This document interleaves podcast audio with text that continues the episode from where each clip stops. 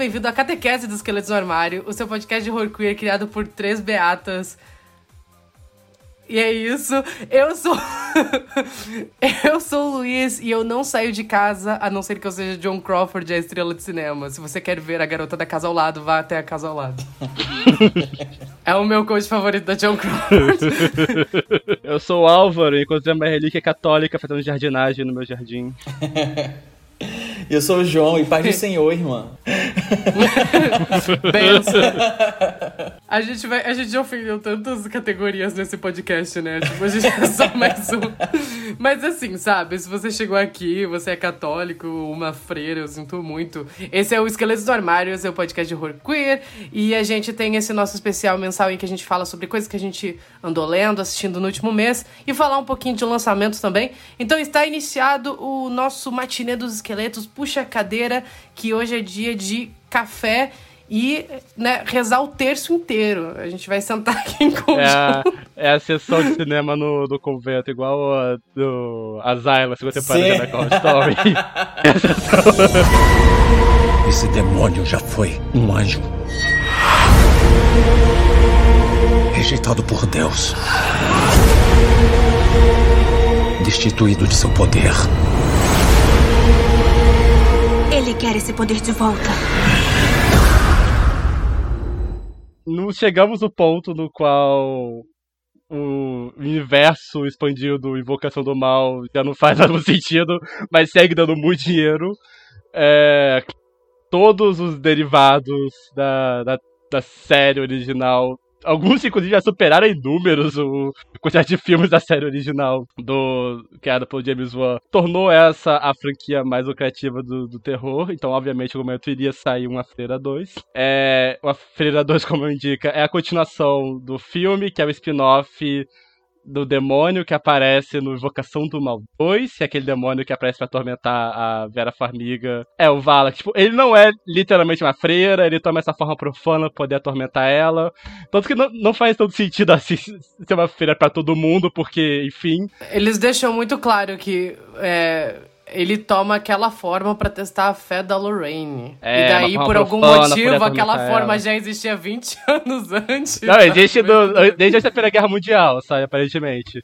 Mas tá, aí saiu a Feira 2, que é, esse ano, é, não, não, sei quando esse vai sair, mas a gravação estreou recentemente, e gerou algum nível de interesse pelos fãs de terror pelo fato de que ele foi roteirizado pela Aquila, esqueci o nome dela. Aquela Cooper.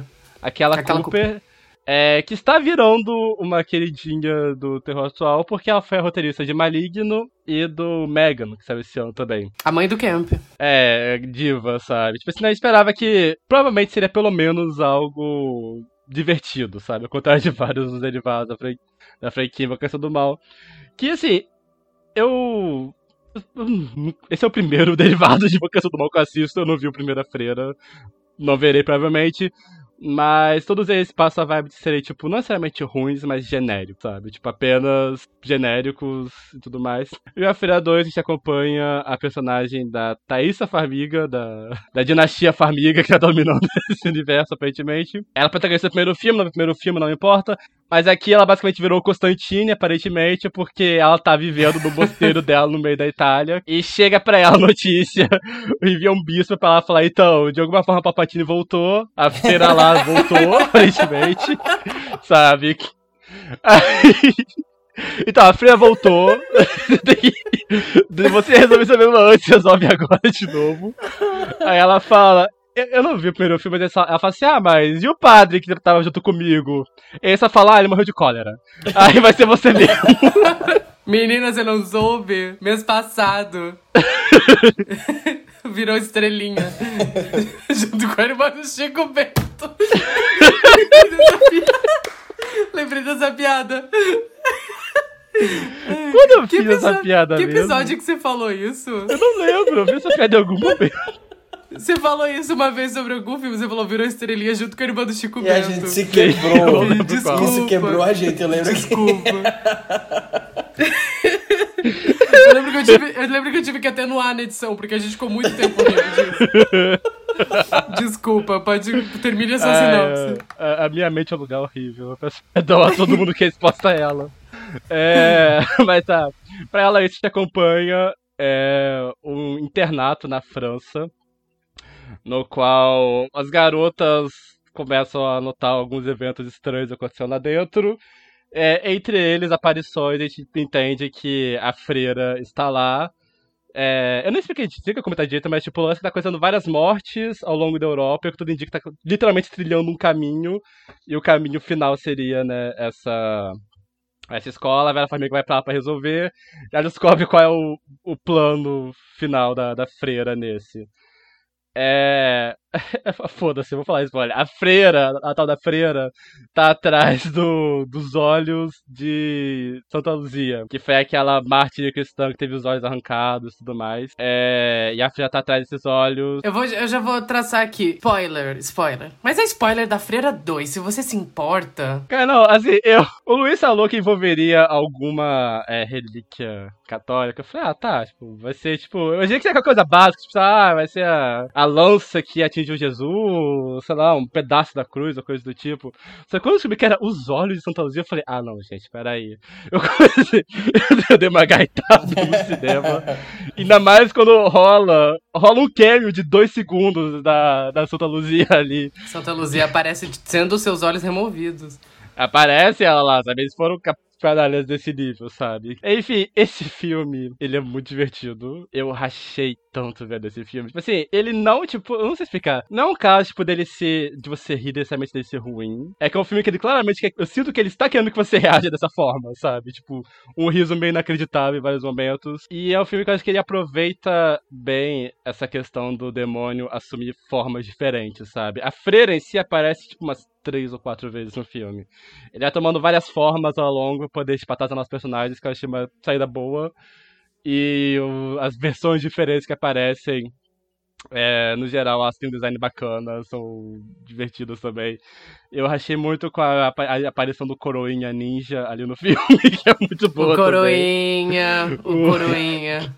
Ai, cara, muito bom esse filme. Então, tipo, os sustos dele, é, no geral, são competentes. Assim, vários deles você vê chegando, sabe? Você vê, sabe? Chegando ali. Mas que, no geral, eles são eficientes. Ele consegue criar alguma expectativa em momentos. Tipo, eu gosto muito daquela cena do... É, que pede pra garota olhar pro vitral e fala que se ela desviar o olhar, o demônio vai aparecer e tudo mais. Achei uma cena boa. É, tem um demônio furry, que eu gostei muito também. A cena dele é boa, acho uma cena que é bem tensa. É assustadora, é É. assustadora. Essa cena é boa, ela é tensa. É, Tem um jardineiro gostoso, é, que de alguma forma ele comete vários crimes ao longo do filme e ele escapa no final. As pessoas não se lembram disso. É, E o filme todo, tipo, ele passa muita sensação de que você tá num trem fantasma, sabe? Você tá num trem fantasma, tá na... você tá na cadeirinha, você vai andando, aí aparece um sustinho aqui, aí você ri, aparece outro sustinho ali, você se assusta de verdade, aparece outro ali, e no final você sai, e fica, nossa, que divertido, você esquece depois, enfim, essa, esse Freira 2, sabe? Ele não chega a ser genérico a níveis que os outros filmes. Eu não cheguei a ver, mas enfim, os outros filmes e passam a vibe de ser genérico. É, você consegue ter alguns momentos que eu acho. Algumas imagens que eu acho memoráveis. Tipo, eu gosto muito de algumas aparições da feira que eles usam bem. Tipo, ela grandona no final, na maioria dos detalhes. Ela grandona no final. Eu acho uma cena muito boa. Tem momentos que ela aparece, tipo, só. Só o contorno dela, tipo, o rosto tá meio que um, um vácuo, que eu acho bom também. E se você teve criação católica, tem o que a mais de que esse filme, ele claro tem pessoas que não são católicas e que não entendem com o catolicismo, e ia ser muito divertido ver também. Eu não sou católico, então eu não sei do que, que você tá falando. Cara, eu sou uma pessoa. Eu tive criação católica e eu estudei em colégio batista a, a boa parte da minha infância. Então, tipo, tem claramente aquele, aquele sabor de batistas não entenderem relações católicos com relíquias. Então, é tipo, muito aquela coisa do tipo. Vocês realmente se importam com isso, sabe? Tem uma, tem uma cena muito boa no começo que deu uma gaitada, que é quando aparece a, a irmã Euforia, é, que eu não sabia que era, mas eu não vi, meu irmão, meu amigo que viu comigo informou que era garota de Euforia. Que ela tá, tipo assim, ela é freira rebelde, já tá fumando lá, e ela não quer se confessar. Aí a irmã italiana lá fala... Rigazzone, ragazza, não quer confessar? Aí a, a, a Thaísa fala assim, eu vou conversar com ela. Ela chega lá e fala, ah, você não quer se compensar, não sei o que, não sei o que lá. E a garota começa a falar, tipo, não, porque... Ah, a minha mãe morreu, meu padrasto se abandonou, não sei o que, sei o que lá, vim parar aqui. Ela tava dando da monólogo rebelde lá pra entender que é a personagem. E ela fala, tipo assim, ah... É, isso conta como confissão e a Thaisa fala, eu acho que já confessou o suficiente. E tipo, não é assim que funciona a confissão, sabe? Não é assim que funciona a situação toda. É o lance do Mas é assim final. que começa uma amizade feminina, Álvaro. Sabe? Elas estão. Eu gosto do lance do vinho no final, que é tipo. Cara, deixa eu. Posso contar pro João Neto? É que eu quero pegar sua reação em podcast porque vai ser muito engraçado. Tá. Você lembra como eles derrotam o Valak no primeiro É filme? cuspir no sangue de Jesus. E o vinho é o quê? O sangue de Jesus? E o terceiro ato se passa numa adega. Só queria te falar isso. Sim. Cara, quando começou é a rolar. hilário, é hilário. Eu falei, não, não. Quando começou a rolar aquilo, eu fiquei tipo, não, gente, peraí. Não é assim que funciona. Transubstanciação não é isso, sabe?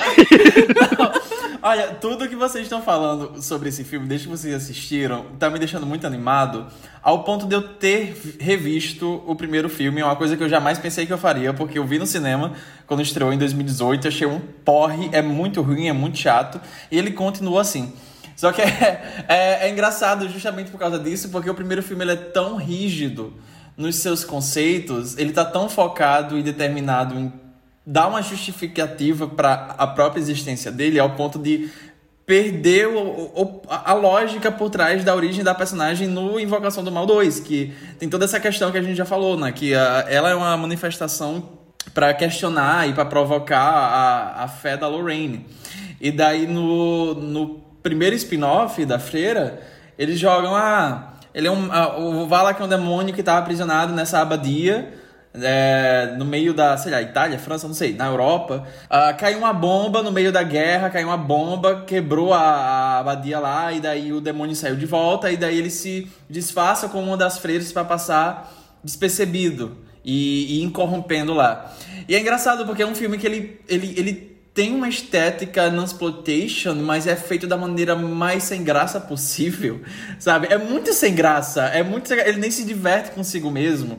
Tem muitas cenas assim que você consegue ver um potencial, mas é filmado de um jeito feio.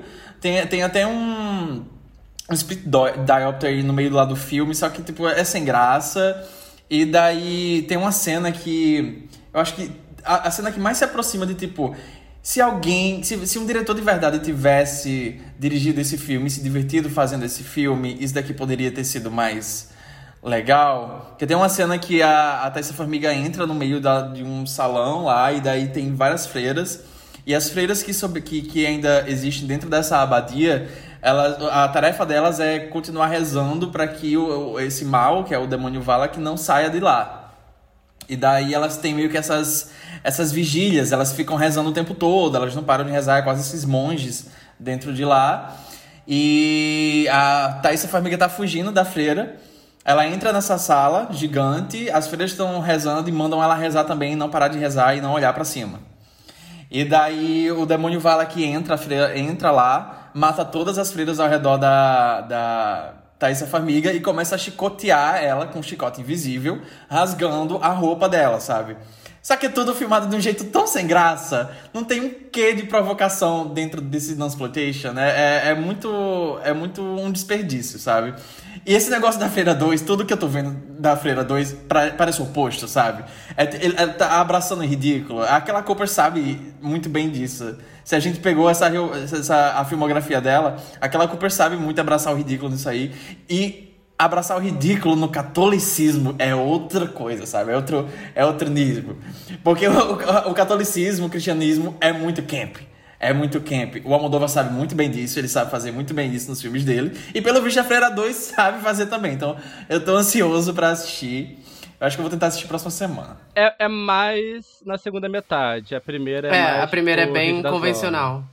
É Então, convencional zona, sabe? Na segunda metade eles, eles se criam duas cenas de Indiana Jones, sabe? Tipo, uma atrás da outra. Isso aí, isso aí. Então, é até um hot take que eu. Que eu é, é um- é um insight que eu tive no cinema e algo que eu saí depois pensando, tipo. esses filmes, eles são. Aí vai o quão hétero ou gay você é. Sabe? Você pode enxergar eles como é, o spin-off de Indiana Jones da franquia Invocação do Mal. Ou o spin-off de Código da Vinci da franquia Invocação do Mal. Porque o primeiro filme envolve templários, né? Você lembra disso, Sim, João Neto? sim. O primeiro filme tem templários. Então, nesse. é, então, va- vai do, do quão gay ou hétero você é, sabe? Se você tá, associa Código da Vinci, você é bem hétero. Mas a gente tá no- na parte gay, então eu vou falar de Indiana Jones. A Thaisa Farmiga é o Indiana Jones desse universo, sabe? Ela é meio 007 também, sabe? Porque rola uma dinâmica meio tipo, agente Bond, temos que descobrir o que que o Dente de Aço está fazendo, sabe? É bem isso. Mas é Indiana Jones também, porque, tipo, você, você é a única pessoa que você pode fazer isso. E é, tipo, uma freira aleatória que sobreviveu porque deu uma cuspida na cara de um demônio.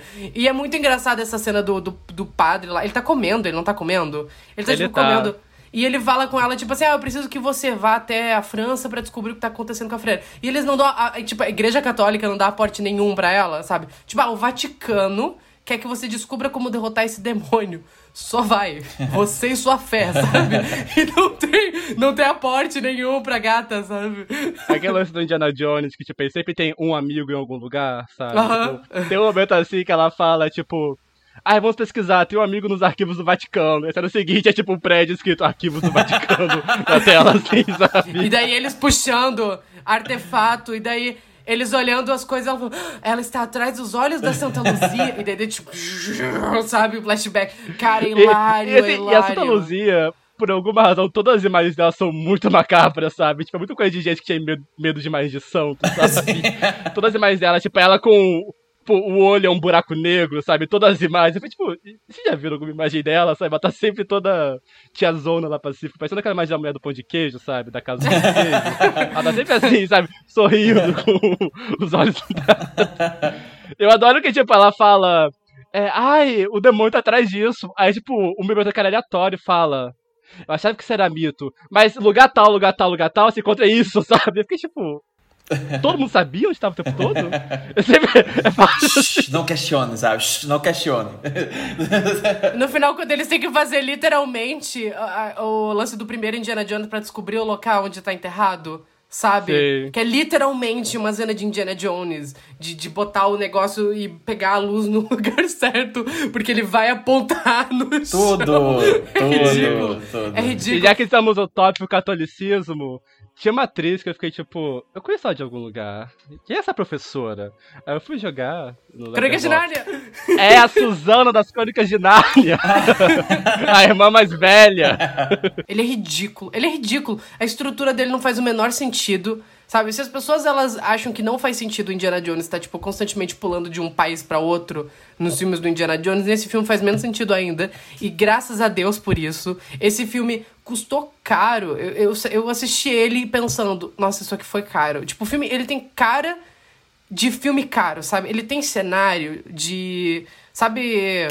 É, aquele, sabe, tipo 007, que tem tipo umas perseguições gigantes dentro de cidades italianas. Que, é, Blockbuster tem obsessão com fazer perseguição dentro de Roma. Vocês já perceberam Aham. isso? O Jurassic Road 3 tem uma perseguição com Velociraptor Eu, na Esse Itália. filme, eu acho que ele engana bem. Acho que ele engana bem, porque eu fui olhar aqui, o orçamento foi 38 milhões. Cara, isso é caro.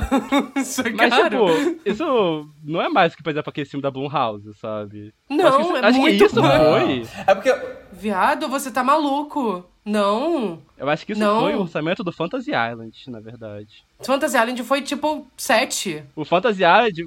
fo- Ah, não, pera. A bilheteria. Você dele. tá maluco. Você tá maluco, não? 40 milhões é muito dinheiro, Álvaro. 40 milhões é muito, muita grana. E, tipo assim, a, pro padrão desses filmes, desde a Blumhouse e o próprio Sobrenatural, Invocação do Mal, os padrões de orçamento desse, desses filmes estão sendo muito baixos mesmo. Eles estão sendo produzidos na faixa de 10, 15 milhões no máximo. Assim, então. No máximo. Dá pra ver que a a Freira 2. Eu notei isso pelo trailer. Eu assisti o trailer desse filme algumas vezes no cinema, quando eu fui ultimamente. É, tem uns, umas cenas, uns shots, eu não quero saber o contexto, mas tem, por exemplo, uma que eu vi que era a, a Thaís Farmiga correndo meio que numa praça e uma fumaça enorme, assim, tipo, engolindo ela e. É lindo. Eu quero ver isso. É lindo. É, tem muitos cenários, tem muitos países diferentes, Tipo, realmente tem. é, é, O filme começa na Itália, depois ele vai pra França, ele volta pra Romênia, ele passa, sabe? Tipo, ela vai pulando de país pra país, porque ela é um Indiana Jones. E tem muito cenário, tem muita coisa acontecendo. E o final é completamente megalomaníaco. É tipo, é gigante o que eles montam no, no terceiro ato do filme.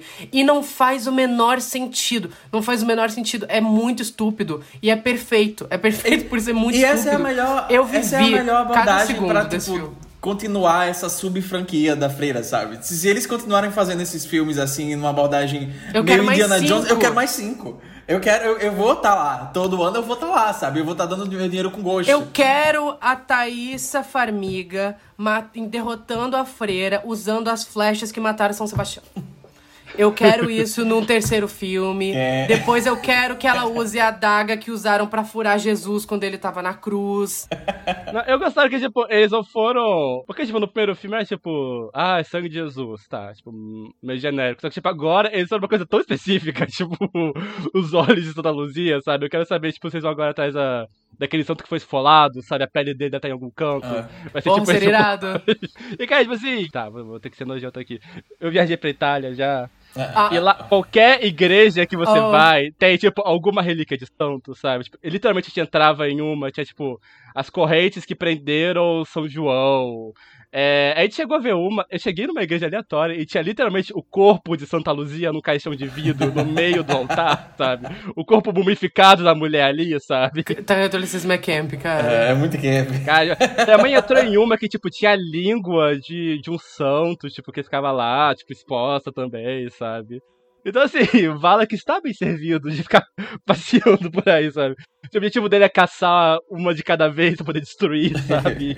Uma coisa meio Carmen Sandiego, sabe? Tipo assim, se no primeiro filme a Thaísa Farmiga tava. Se no primeiro filme a gente tinha Thaísa Farmiga interpretando Indiana Jones, tipo, cuspindo o sangue de Cristo na cara do demônio. E nesse filme ela está literalmente saindo no soco, segurando os olhos de uma santa. Eu quero muito saber aonde eles podem ir ainda com essa franquia. Eu quero mais uns cinco filmes assim. E, e é, é muito engraçado, porque, tipo.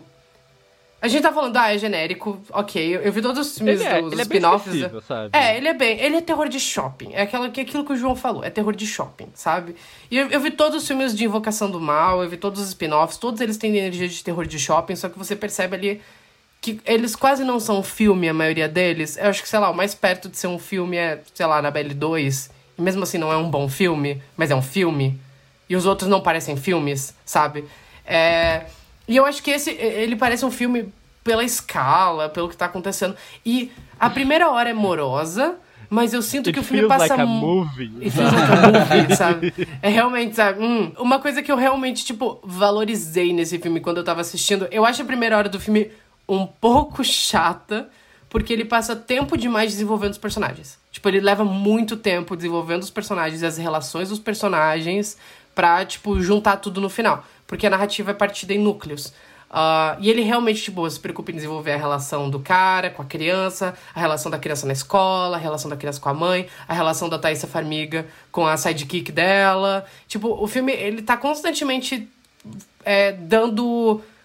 O filme tá constantemente é, construindo esses personagens ao nível, tipo, extremo, quase, sabe? Tipo, essas pessoas não precisam ser tão bem desenvolvidas. Pô, o filme, ele toma muito tempo pra construir os personagens e é algo que os filmes, d- d- os spin-offs especificamente de Invocação do Mal não fazem. Tipo, ninguém é um personagem de verdade, nesse filme todo mundo é um personagem. Eu valorizo isso, eu valorizei isso. É, eu não acho que sirva pra muita coisa alguns das- dos elementos que eles passam tanto tempo apresentando, porque no final vira, tipo, um fuckfest de, de coisas muito malucas e megalomaníacas acontecendo. Ai, olha, momentos, eu me diverti muito com esse filme. Gostei que eles, eles têm uma punição desnecessariamente cruel com a garota malvada da, da, da turma, sabe? Que E ela mereceu. Ela mereceu. Eu gosto muito da personagem da diretora da escola. Eu não sei porquê, ela me lembrou muito a diretora do Suspiria. Tipo, a forma como ela tá vestida, o cabelo Uhum. dela, sei lá, me lembrou muito. E sabe o que eu gostei desse filme? Tem gente morrendo. O primeiro filme da franquia Invocação do Mal que tem, tipo, mortes agressivas na tela, sabe? Criança com pescoço quebrado, sabe? Nesse nível, assim. Aquela Cooper é muito cruel com os personagens dela, adoro isso. Tudo bem. Foi só um pesadelo.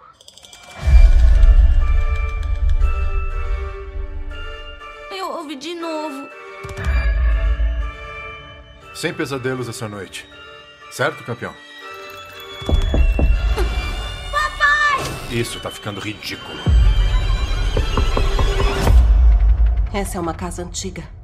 É normal ouvirmos barulhos durante a noite. Agora saindo de um filme camp para outro filme camp, o que- quer dizer, vamos discutir isso aqui. É, mas o- Ah, não vamos não, coisa chata. Eu? Mas Ai, um filme, um filme muito bom, um filme surpreendentemente bom que saiu ultimamente e que passou despercebido por alguns radares porque não saiu no melhor dos timings, que é o filme Kobe Web ou Toque Toque Toque. Três batidinhas na sua porta, né? O filme da, da, da Joyce Halseman, ah, que é um filme de terror é, bem simples, um filme de Halloween que por algum motivo foi lançado no meio de junho, lá nos Estados Unidos. Foi completamente engolindo no meio do fenômeno Barbieheimer, ninguém ligou. E daí foi lançado em VOD. É, aqui no Brasil, o timing do lançamento dele foi melhor, porque eles lançaram tipo agora, final de, de, de agosto, eu acho. De agosto pra setembro. Mas lá, lá, lá fora foi, foi cruel, assim, foi uma, foi uma data cruel. Eu não sei o que, é que eles estavam tentando fazer com aquele filme, não sei se era um castigo pro, pra alguém dos envolvidos. Mas uh, Kobe Webb ele vai falar essa história desse menino. ah, ele mora com os pais. Ele tem os pais muito super protetores, num nível um pouco estranho. Ah, ele também é muito excluído dentro da escola, então ele é um garoto muito solitário dentro da própria vida dele. E ele começa a ouvir alguns barulhos, algumas batidas na casa dele, nas paredes, durante a noite. Ele começa a ouvir vozes, os pais não acreditam nisso. E é um filme que é situado dentro do Halloween, assim, ele tem a estética de Halloween muito incluída, assim, dentro da própria história. Apesar de que a rua desse filme, ela tem um quê? A casa também tem um quê? Diferente, porque é, é- é quase como se fosse tipo as ruínas dessas, desses cenários que a gente já co- costuma ver em filmes de desse tipo, né? Assim, tipo, parece muito essa coisa, assim, parece que você tá vendo a casa do Random Field, de, do Michael Myers, do Random Field, só que abandonada, sabe? Tipo, é um, é um bairro já muito maltratado ali. A casa do protagonista é muito maltratada, né? Ah, e todo o lance desse filme é que ele- ele- o garoto ele vai começar a questionar o, a integridade dos próprios pais dele quando a voz começa a conversar com ele e ele começa a descobrir algumas coisas e alguns segredos da família. E o filme ele foi dirigido pelo diretor francês Samuel Bondin, que caso vocês não conheçam por nome, ele foi o criador e diretor daquela série Mary Ann na Netflix, que foi uma série que teve um- uma, uma projeção bem bacana na época que ela saiu. Eu lembro que, tipo, eu vi muita gente comentando assim. Eu cheguei a começar, eu não terminei, mas eu cheguei a começar e o Samuel ele tem um, um estilo muito próprio ah, dele, assim, ele tem muita referência, mas ele tem um estilo muito próprio de contar essas histórias de terror através de um, um ponto de vista lúdico. Então ele parece uma fábula, é, e ele, eu acho que ele consegue dosar muito bem ah, uma estética que é tipo realista com coisas exageradas e cartunescas e isso traz um resultado um pouco bizarro, sabe? É, um, é uma coisa meio que eu, eu sinto que o Sam Raimi ele tinha em alguns desses filmes dele, do, do Evil Dead, o o o, o Arraste-me para o Inferno. Esse filme não vai tanto para esse campo, mas eu, eu sinto que ele tem um. Ele consegue chegar no meio termo assim. E aqui no filme ele cai com uma luva, justamente porque o filme é uma, é uma fábula para adultos, né? Tipo, é uma. É, é contada através do ponto de vista dos olhos dessa criança, e eu acho que o universo ao redor dela acaba sendo muito influenciado pela visão e pela perspectiva dessa criança. Então, é, eu sinto que ele consegue criar um clima muito, muito interessante em relação a isso. Marianne ele fazia isso também. Eu, esse filme, eu eu lembro que ele saiu e o- muita gente lá de fora, críticos e, sei lá, gente do, da bolinha de, de- do Twitter de terror, assim, que tiveram acesso ao filme lá fora quando ele foi estreado engolido no meio do, do, do fenômeno Barbieheimer. Tava todo mundo falando, ah, beleza, tá acontecendo agora o evento fílmico do ano, mas vão dar um pouco de carinho pra esse filme, porque ele tá um pouco renegado, a galera não tá prestando atenção nele, é muito bacana, um filme de terror muito gostoso. E daí quando ele saiu, eu fui assistir e eu assisti ele, eu acho que da melhor maneira possível, sabe? Assim, tipo, de noite, antes de dormir, todas as luzes apagadas, tava com um docinho na mão, então eu tava tipo na. na, na eu tava, sabe, eu criei o clima acidentalmente para assistir o filme e foi da melhor maneira possível, porque eu achei ele muito imersivo, eu achei ele muito direto ao ponto, ele não. Ele não abusa da, da nossa hospitalidade, sabe? Tipo, é um filme que ele vai muito redondinho, direto ao ponto, ele sabe o que ele quer contar, ele sabe onde ele quer chegar. E ele usa as, a, todas as ferramentas que está ao seu próprio é, favor para contar essa história. E é um clima delicioso, assim. É, é, é, o tipo daquele filme que eu acho que nos anos que se virão, assim, ele vai se juntar a filmes como, por exemplo, é, o, o Contos de Dia das Bruxas, sabe? Filmes que você vai rever no período de Halloween, porque ele vai evocar uma energia muito, muito específica. Esse filme tem essa energia, uma energia meio goosebumps, sabe? É, eu adoro, tem, um, tem um, um, lance que o Samuel Bonding faz nesse filme com a fotografia, junto com o diretor de fotografia, claro. É, ele, ele constrói enquadramentos com silhuetas que parecem muito capas de de, as capas do Goosebumps, ou histórias em quadrinhos de terror, sabe? É maravilhoso. Eu, eu, toda vez que tinha um shot daquele, tem muitos nesse filme, e eu gostei que, tipo, tem muito, sabe? Não é uma coisa que ele só usa aqui e outra ali. Tipo, ele usa continuamente ao longo do filme, vira parte da identidade visual do filme. É o jogo de silhuetas, de luz e de, de sombras que ele faz para dar esses enquadramentos muito dramáticos. Então, tem um. Tem, o garoto tá na cama, ele tava ouvindo vozes, o pai dele chega na porta e você vê a silhueta do pai na porta, na luz quente, contra o quarto que tá todo escuro e frio. Uh, mas meu favorito é aquele que o garoto desce na, na escada enquanto os pais estão cochichando no outro, na, na outra sala e você vê a silhueta dos dois pais e o garoto no meio atrás da, da, da escada. É, é muito bom, é muito bonito, sabe? É muito bonito. Esse filme tem algo que parece muito saído de expressionista, sabe? Tipo, o uso das sombras. É tipo, o ambiente expressa muito as emoções e a história tipo, de outros personagens, Sim. sabe? É sensacional isso. Eu curti pra caralho esse filme, eu acho que é o meu terror favorito do ano. Tipo, disparado, assim. É... Porque é, é engraçado, porque eu tá... é uma coisa que eu observei porque o filme não, não foi, tipo, um grande sucesso, assim. Fora comercialmente que o João falou. Ele tá com uma nota baixíssima no Rotten Tomatoes, de crítica e tal. Que simplesmente foda-se se você gosta de filme de terror e você se importa com o que crítica do Rotten Tomatoes tem a dizer. Meio que... Não, sabe? O que eu sinto muito... Uma coisa que eu comecei a observar de... E que eu achei muito curiosa é que, tipo... Eu sinto que as pessoas, elas estão falando sobre os filmes de terror do ano. E daí tem dois polos extremos de filmes favoritos de terror do ano, que é Cobweb e Talk to Me.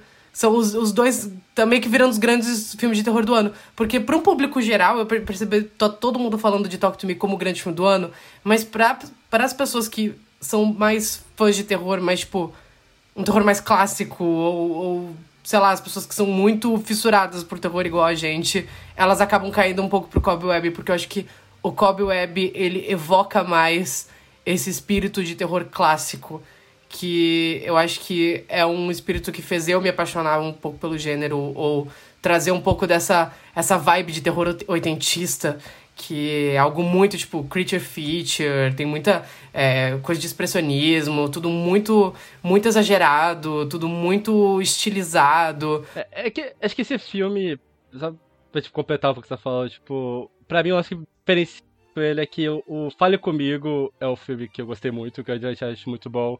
Só que o Kobe Web, ele parece ser diferente, sabe? Tipo, a estética dele, a história, tipo, ele parece ter um sabor meio novo, sabe? O Fale Comigo parece algo muito bom dentro do que é feito hoje em dia, tipo, da linha do terror atual.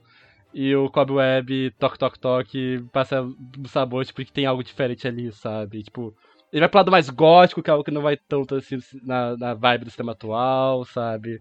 Então, tipo, acho que essa diferenciada praticamente me agradou muito, sabe? É, eu acho que o Talk to Me ele é um bom herdeiro da estética de hereditário. Tipo, é, é isso, assim, é, é, a estética que Hereditário implementou no cinema de terror, tem gente usando bem, tem gente usando mal. Eu acho que, que o Talk to Me, ele faz um bom uso disso. Eu tenho minhas ressalvas com o filme, mas meio que foda-se. Uh, é um filme que não, não durou tão bem na minha cabeça depois que eu assisti, porque eu assisti E daí eu, a gente não tá falando de Talk to Me, mas foda-se. Vocês falaram sobre Talk to Me no Matinê 12. Se vocês quiserem ouvir o João e o Álvaro falando de Talk to Me, escutem o episódio sobre o, o Matinê que a gente fala de Infinity Pool. Tem um bloco sobre o Sundance, que os meninos viram o filme no Sundance, eu não tinha visto. Você ouviu aqui primeiro, sabe? Inclusive tem, uma, tem um trecho muito engraçado que os meninos me descrevendo a cena do olho que eu blipei na edição, mas eles estavam me contando que a cena do olho.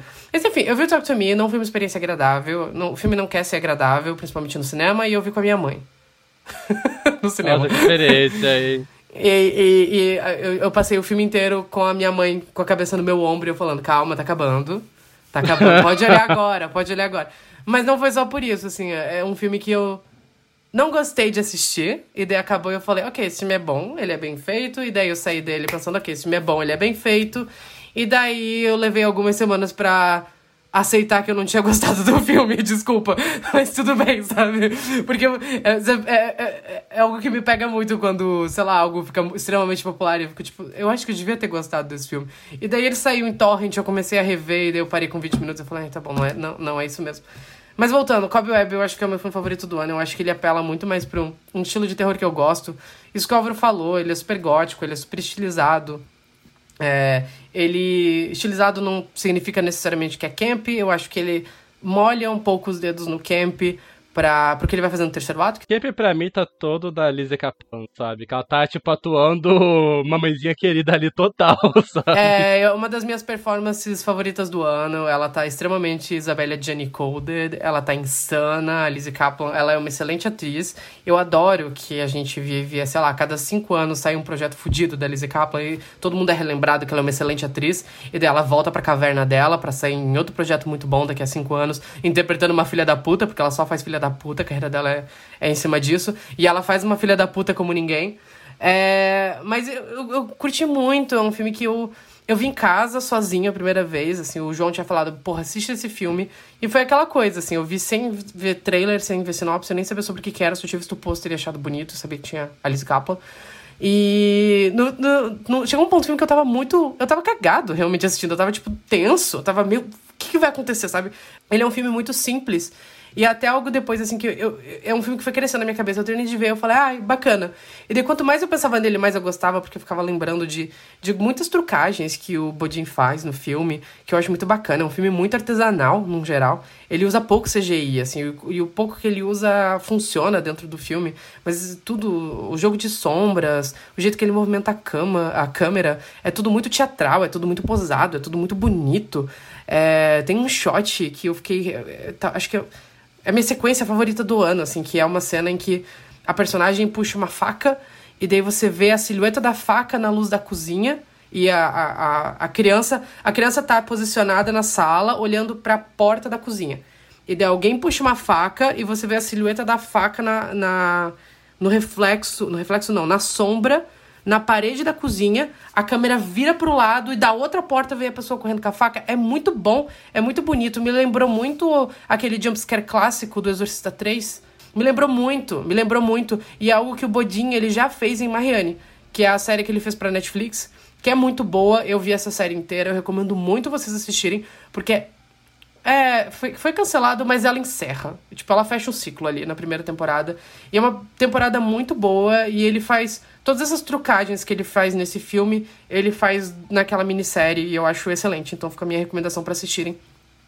E eu gosto, eu gosto muito do filme exatamente por ele ser simples, mas ele é, é ele é, ele é, um, ele é muito classudo. Eu acho ele um terror muito elegante, assim. É, e que eu gostei muito por causa disso, assim. Ele não tá Tipo, ele tem gore, ele tem shock value de muita coisa, tem coisas grotescas, horríveis acontecendo, mas ele não me soa só maldosinho, sabe? Ele não tá, tipo, fazendo isso só para causar um incômodo fácil num público. Eu acho que é um filme que dá pra ver que ah, foi feito por pessoas que são muito apaixonadas pelo gênero e estão, tipo, usando todas as referências que elas conhecem para trazer um filme de terror pra vida, um clássico filme de terror pra vida. E ele tem uma sessão de. Ele tem uma sensação de filme de meia-noite, assim, que você pegou passando na TV e você assistiu. Mas é um filme muito simples e é engraçado que eu acho que a gente se desacostumou um pouco com a a coisa do filme simples. É, e eu tava conversando antes da sessão até de Talk to Me sobre, recomendando Cobweb, e E eu falei, tipo, umas três vezes: Ah, é um filme muito simples, mas é muito bom. Eu tava falando com o Matheus, e ele só me parou uma hora e falou assim: Por que, que você tá, tipo, tentando deixar tão claro que é um filme simples? E eu fiquei, não sei, eu não sei. Parece que é um disclaimer que eu tenho que dar pras pessoas quando um filme é só simples, sabe? Ah, mas enfim, é isso. É um filme muito simples e é um filme muito gostoso e muito agradável. Eu... Eu fui o último aqui a assistir o filme, tipo, o Luiz e o João já tinham visto. Eu já vi ele inspirando no, no grupo do WhatsApp com o filme. Assim, eu, eu, vi várias comparações com o Barbarian, então meio que já imaginava alguns rumos que a história iria tomar. É, mas eu acabei assistindo aí no cinema porque demorei tanto pra poder ver baixado aquele estilo no cinema aqui. Eu falei, ah, vou ir ver.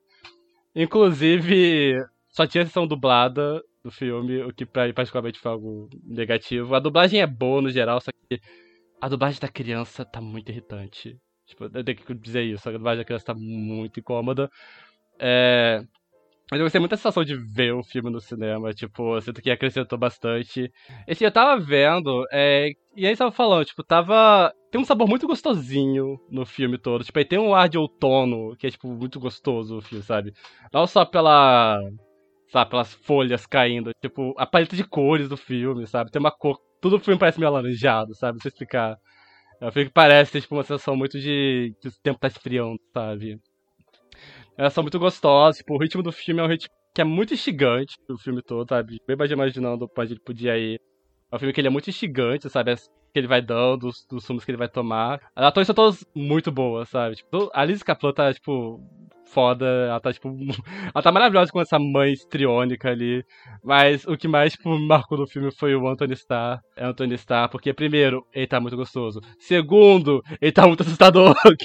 Tem uma cena de jumpscare do filme que é aterrorizante, que é literalmente só ele sorrindo, sabe? Essa cena, tipo, me gelou inteira, sabe? Com a cena do pesadelo. E ele tá muito bom, tipo, ele consegue ser figura muito ameaçadora. É, com muito pouca coisa, sabe? Muito poucos movimentos. É, tipo, ele sabe, tipo, lá, como dar um tom de voz em uma palavra pra deixar aquilo tudo muito ameaçador, sabe? Ele não é histérico igual, apesar de dar só que ele é uma figura muito amedrontadora. Eu não quero dizer, tipo, de qualidade, sabe? Acho que os dois, tipo, se dosam muito bem, sabe? Tipo, ele é essa figura muito fria e ameaçadora, e ela sendo ameaçadora porque é uma figura muito é, intensa, sabe? Tipo, eu, eu gosto como o filme tem essa coisa de ter um filme que é claramente sobre, tipo, abuso parental, tipo, de pais que são figuras é, que abusam dos filhos. É, é revoltante em vários pontos. Ele consegue ser real o suficiente para ser revoltante, mas, tipo, não pra a ponto, tipo, de soar algo muito direto, não sei explicar, sabe? Ele, ele consegue meio que dosar isso com essa linguagem dele meio é, fantasiosa. Eu gosto muito de como o filme é anacrônico em vários pontos. Tipo, a casa dele parece uma casa dos anos 50, só que parece a professora tá com celular, sabe? Esse é a primeira vez que, que, que bateu pra mim que não é um filme de época. E. Só que, tipo, eu sinto que mais diferenciou pra mim, sabe? Fez gostar tanto. É que o filme inteiro tava pensando em referências, sabe? Tipo, tava vindo várias na cabeça. A primeira foi que eu lembrei do clássico episódio de Halloween dos Simpsons, que o Bart descobre que é o irmão gêmeo do mal morando no sótão, que os pais trancaram lá e alimentam com cabeça de peixe. É muito bom. É literalmente o plot do filme, sabe? Mas também outras coisas na cabeça, tipo, é, Barbária, é, supostamente, tipo, recente. Matilda. É, Matilda também. É Matilda, esse filme é Matilda. O, o Thiago Guelli, que já comentou mais vezes aqui, um amigo nosso comentou sobre o remake de Black Christmas de 2006. É muito Daí, parecido. Você, fala, você fala de mais algum... Acho que vi alguma pessoa citando aquele do Wes Craven, as pessoas atrás das paredes. Sim, pessoas atrás das paredes. Verdade. Lembra bastante. É, mas tipo, tava vindo referência, tipo, não soa, tipo, sabe, que o filme tá só, tipo, copiando, cortando e colando e tudo mais. Tipo, ele parece algo muito dele mesmo. Só que ele bateu, tipo, essa, esse clique de que tá lembrando muito a Casa do Cemitério do Lúcio Fulci. É, especificamente porque, tipo, a, a, vibe dele é parecida. Tipo, não chega a ser, tipo, a história, mas, tipo, a vibe é muito parecida. E eu percebi que tem muita coisa de, tipo, um diretor europeu recriando o subúrbio dos Estados Unidos, sabe? Só que, tipo, passa a sensação que é muito deslocada, sabe? Tipo, é os Estados Unidos visto por fora, então, tipo, dá uma sensação muito diferenciada de ser, tipo, os Estados Unidos está do, os subúrbios do Halloween do, do Gordon Green, sabe? Dos, desses novos Halloween saindo, sabe? Ele passa a sensação de que, tipo, é um subúrbio americano, só que, tipo, não é. sabe? Ele passa a sensação de um cinema, um olhar de fora, esse clima meio de terror europeu desse local, que me dá um sabor muito delicioso pra mim, sabe? Então acho que pra mim o que diferencia muito ele é que é um filme que só muito original, sabe? Você lembra de vários filmes, só que ao mesmo tempo ele passa sabor muito original. Não só no, no panorama atual. É um filme que você sente que ele foi feito por alguém que ama o gênero. E eu acho que isso faz diferença. E eu acho que também, tipo, ele tem es- essas referências, mas eu acho que não é necessariamente referências tanto quanto é uma história que parte, talvez, do mesmo lugar que essas histórias que a gente já conhece também partem, sabe? Porque, tipo, como o Luiz estava falando, esse filme ele é, ele é dirigido de uma maneira muito elegante.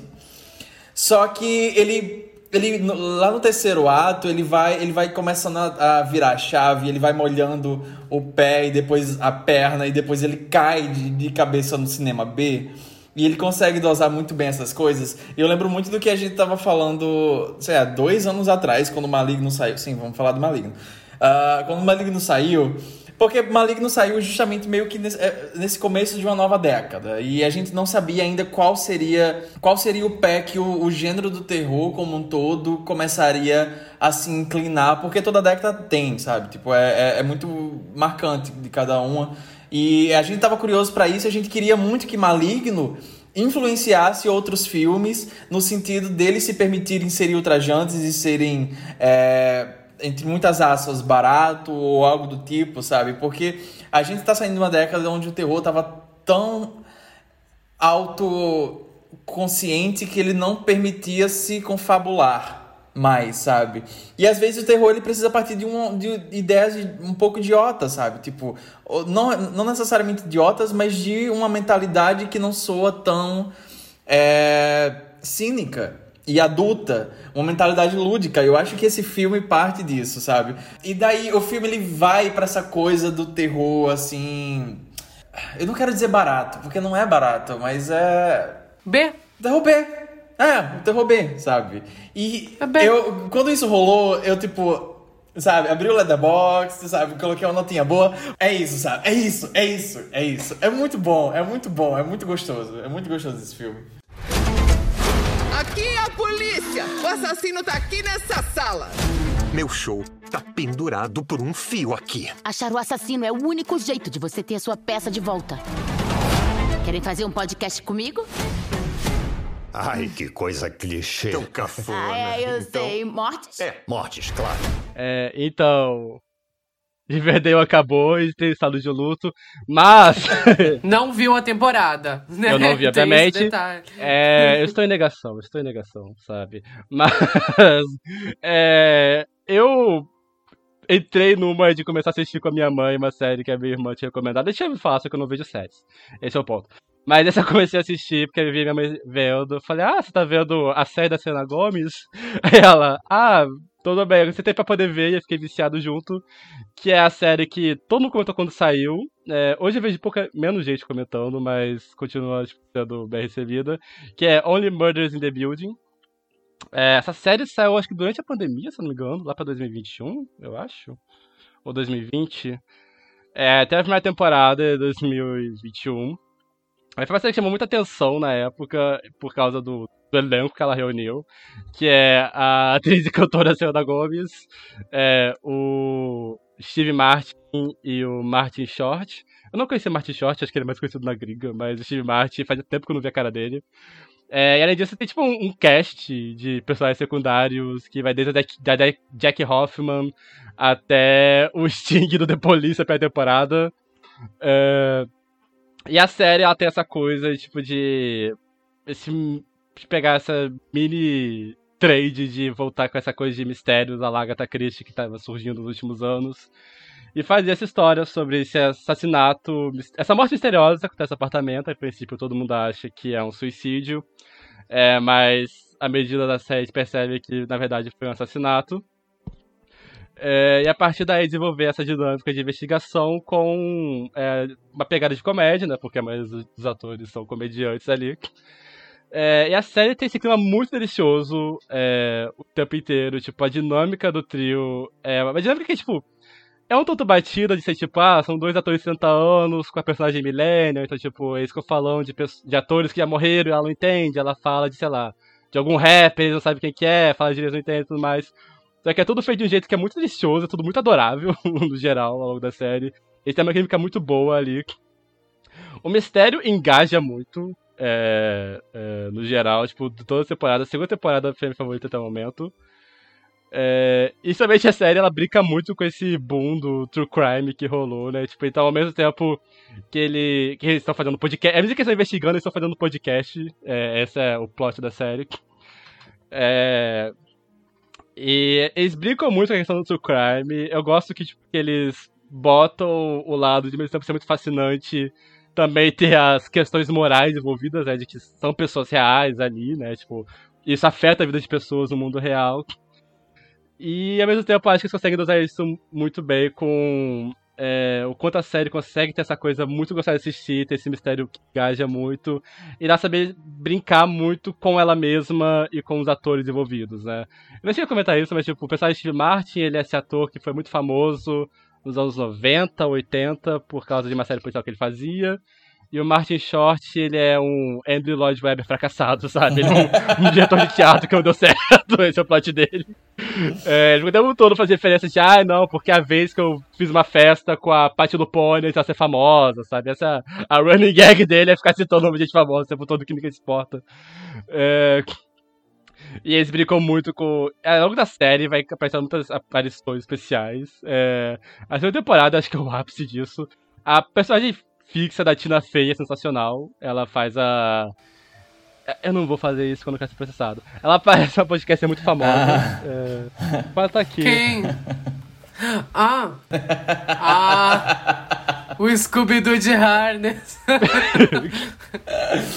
ela, ela é de gameplay muito importante a segunda temporada. É, gosto muito da aparição dela. É, gosto da segunda temporada. A segunda temporada aparece a cara de Lavigne também.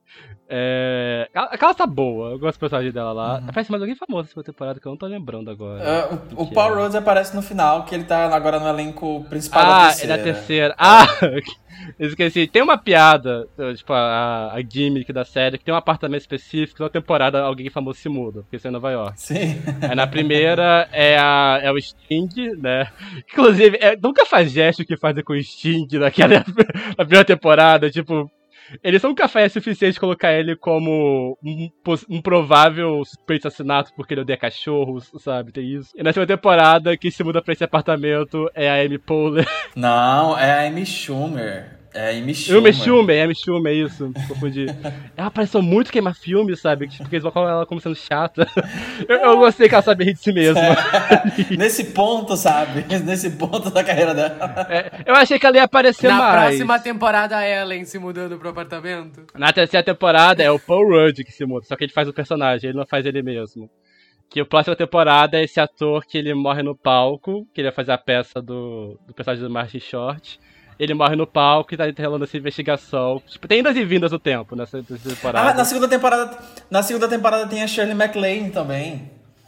Ah, é isso, é ela que eu lembrar. Ela. Eu não vou falar quem ela é, porque é um spoiler, mas ela tá muito Ela tá, ela personagem tá. muito importante. É muito bom o plot dela, que é um personagem que ela fala que ela tem glaucoma, tem uma cegueira que, tipo, que ela não vê só o meio, então ela vê visão periférica. Então, tipo, ela tentando fazer as coisas, tipo, de lado, assim. É muito bom. Tem os personagens que são os fãs do podcast, que eles usam esses personagens basicamente pra poder ficar tirando sarro de si mesmo, sabe? Tipo, nossa, vocês acreditam que teve um episódio que eles acreditaram que o papagaio era uma testemunha, sabe? Umas coisas assim. Twin Peaks, Twin Peaks uh... começou isso lá atrás, sabe? o material da borboleta. E o que, o que me pegou é quando, quando eu percebi os créditos, que eu tava vendo com a minha mãe, ela só falava os créditos sempre, né? Aí eu deixei rolar e eu percebi que uma das produtoras da série é a Jamie Babbitt. A Jamie Babbitt é a diretora do New Queer Cinema que dirigiu o Nunca Fui Santa, né? O But I'm Cheerleader. É, pra quem não sabe, o Nunca Fui Santa foi um fracasso na época, ela se relegou à televisão por muito tempo. E ela é produtora executiva da série, ela dirige alguns episódios. E a segunda temporada em específico, eu acho que eles estavam com um pouco mais de liberdade. É, tem uma. Eles dão, tipo. Eles botam mais personagens LGBTs na série, sabe? A personagem da Selena Gomes se assume bissexual. Ela tem um caso com a Cara Delevingne. Tem um personagem gay que eu adoro, que é o Howard, que ele é literalmente eu, Divo. sabe? Eu vou deixar só isso, assista, vou saber quem é. É um querido. Ele é, ele é o gay dos gatos, sabe? Tipo, adoro ele. É, e a terceira temporada tá saindo agora. Tem a Meryl Streep na terceira temporada, esqueci de comentar sobre isso. Apenas tem a Meryl Streep na terceira temporada, tem o Paul Rudd. E tá com esse clima de ser uma temporada em maior escala. É, primeiro porque tem a Meryl Streep, então o orçamento claramente aumentou. É, mas tem uma dinâmica muito adorável entre ela e o personagem do Martin Short. É, e essa temporada inteira se passa dentro do mundo do teatro. Tá muito divertido. E, sei lá, meio que virou essa série, tipo, aconchegante, sabe? Tá delícia assistir ela. É curtinha, tipo, os episódios tem meia hora só. E, enfim, a recomendação pra caso vocês não assistam. Tá sendo no Star Plus, se não me engano. Vale muito a pena acompanhar, é deliciosa, tem um humor nonsense maravilhoso. Tem uma. Tem uma gag no último episódio da segunda temporada. Que é os personagens tentando é, fazer um personagem confessar uma coisa, e eles descobrem que ele tem medo de câmera lenta, então eles começam a continuar sem câmera lenta pra, até pra perturbar ele. É muito bom. A Jack Hoffman faz uma captomaníaca, é muito bom, enfim, assistam. Essa série ela tem muito. Eu acompanho ela desde que ela começou.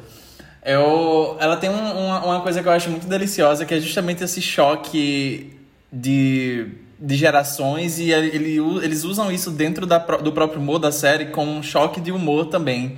É, porque ela, ele tem um, um quê de um humor muito clássico, sabe? Vindo do, do, do Martin Short, do Steve Martin é, que eles conseguem dosar muito bem, brincando com algumas referências em um humor que é mais, entre aspas, atual, né?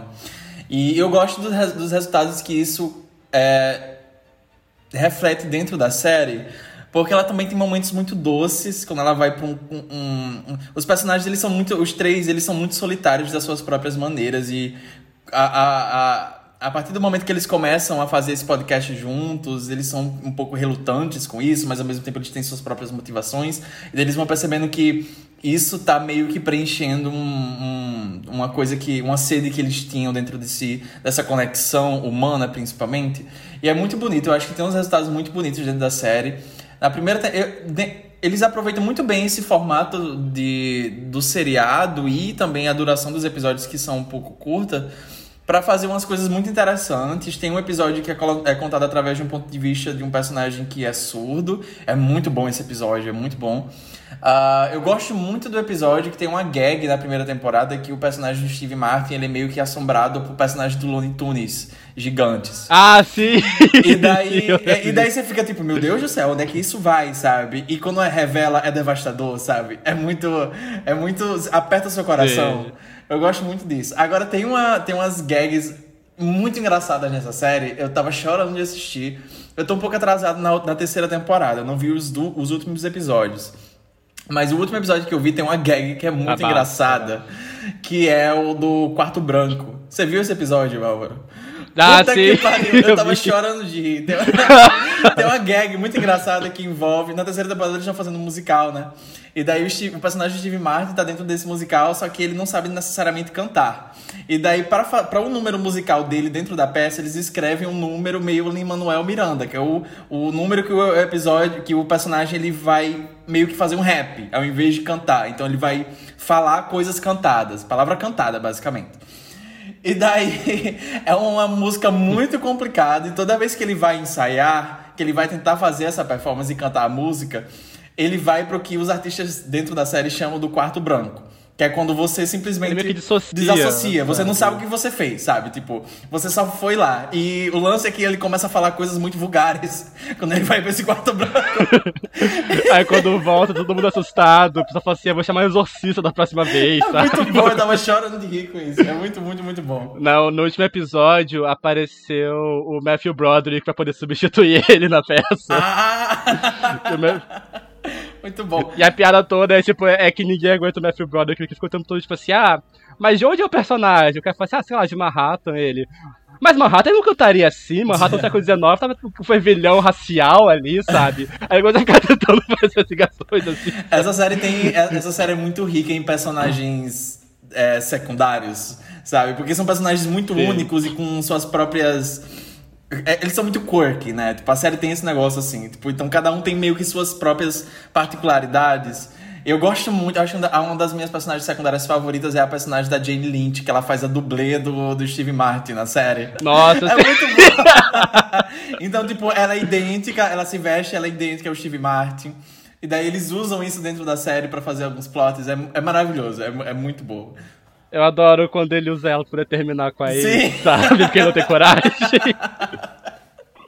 É muito bom, é muito, é muito delicioso. Essa eu série. adoro a dinâmica. A dinâmica deles é exatamente a dinâmica da gente, sabe? Tipo, eu sou o Steve Martin, o Luiz é o cara do teatro Martin Short e o João é a Selena Gomes, porque ele nasceu depois do 11 de setembro, sabe? Então, assim, ele é o novinho aqui do grupo que não entende essas referências. Ai, que engraçado, cara. Eu, eu adoro que, tipo, tem toda uma dinâmica de, ai, ela é jovem, milênio, só que, tipo, ela fala, gente, eu tenho 30 anos, Sim, sabe? sim. É, Eu amo, eu amo o episódio de que ela se revela latina e que aparece a família dela. sim. Nossa, Dentro de uma família toda latina. ocasionalmente a Selena Gomes tem que lembrar o mundo que ela, várias aspas, é latina.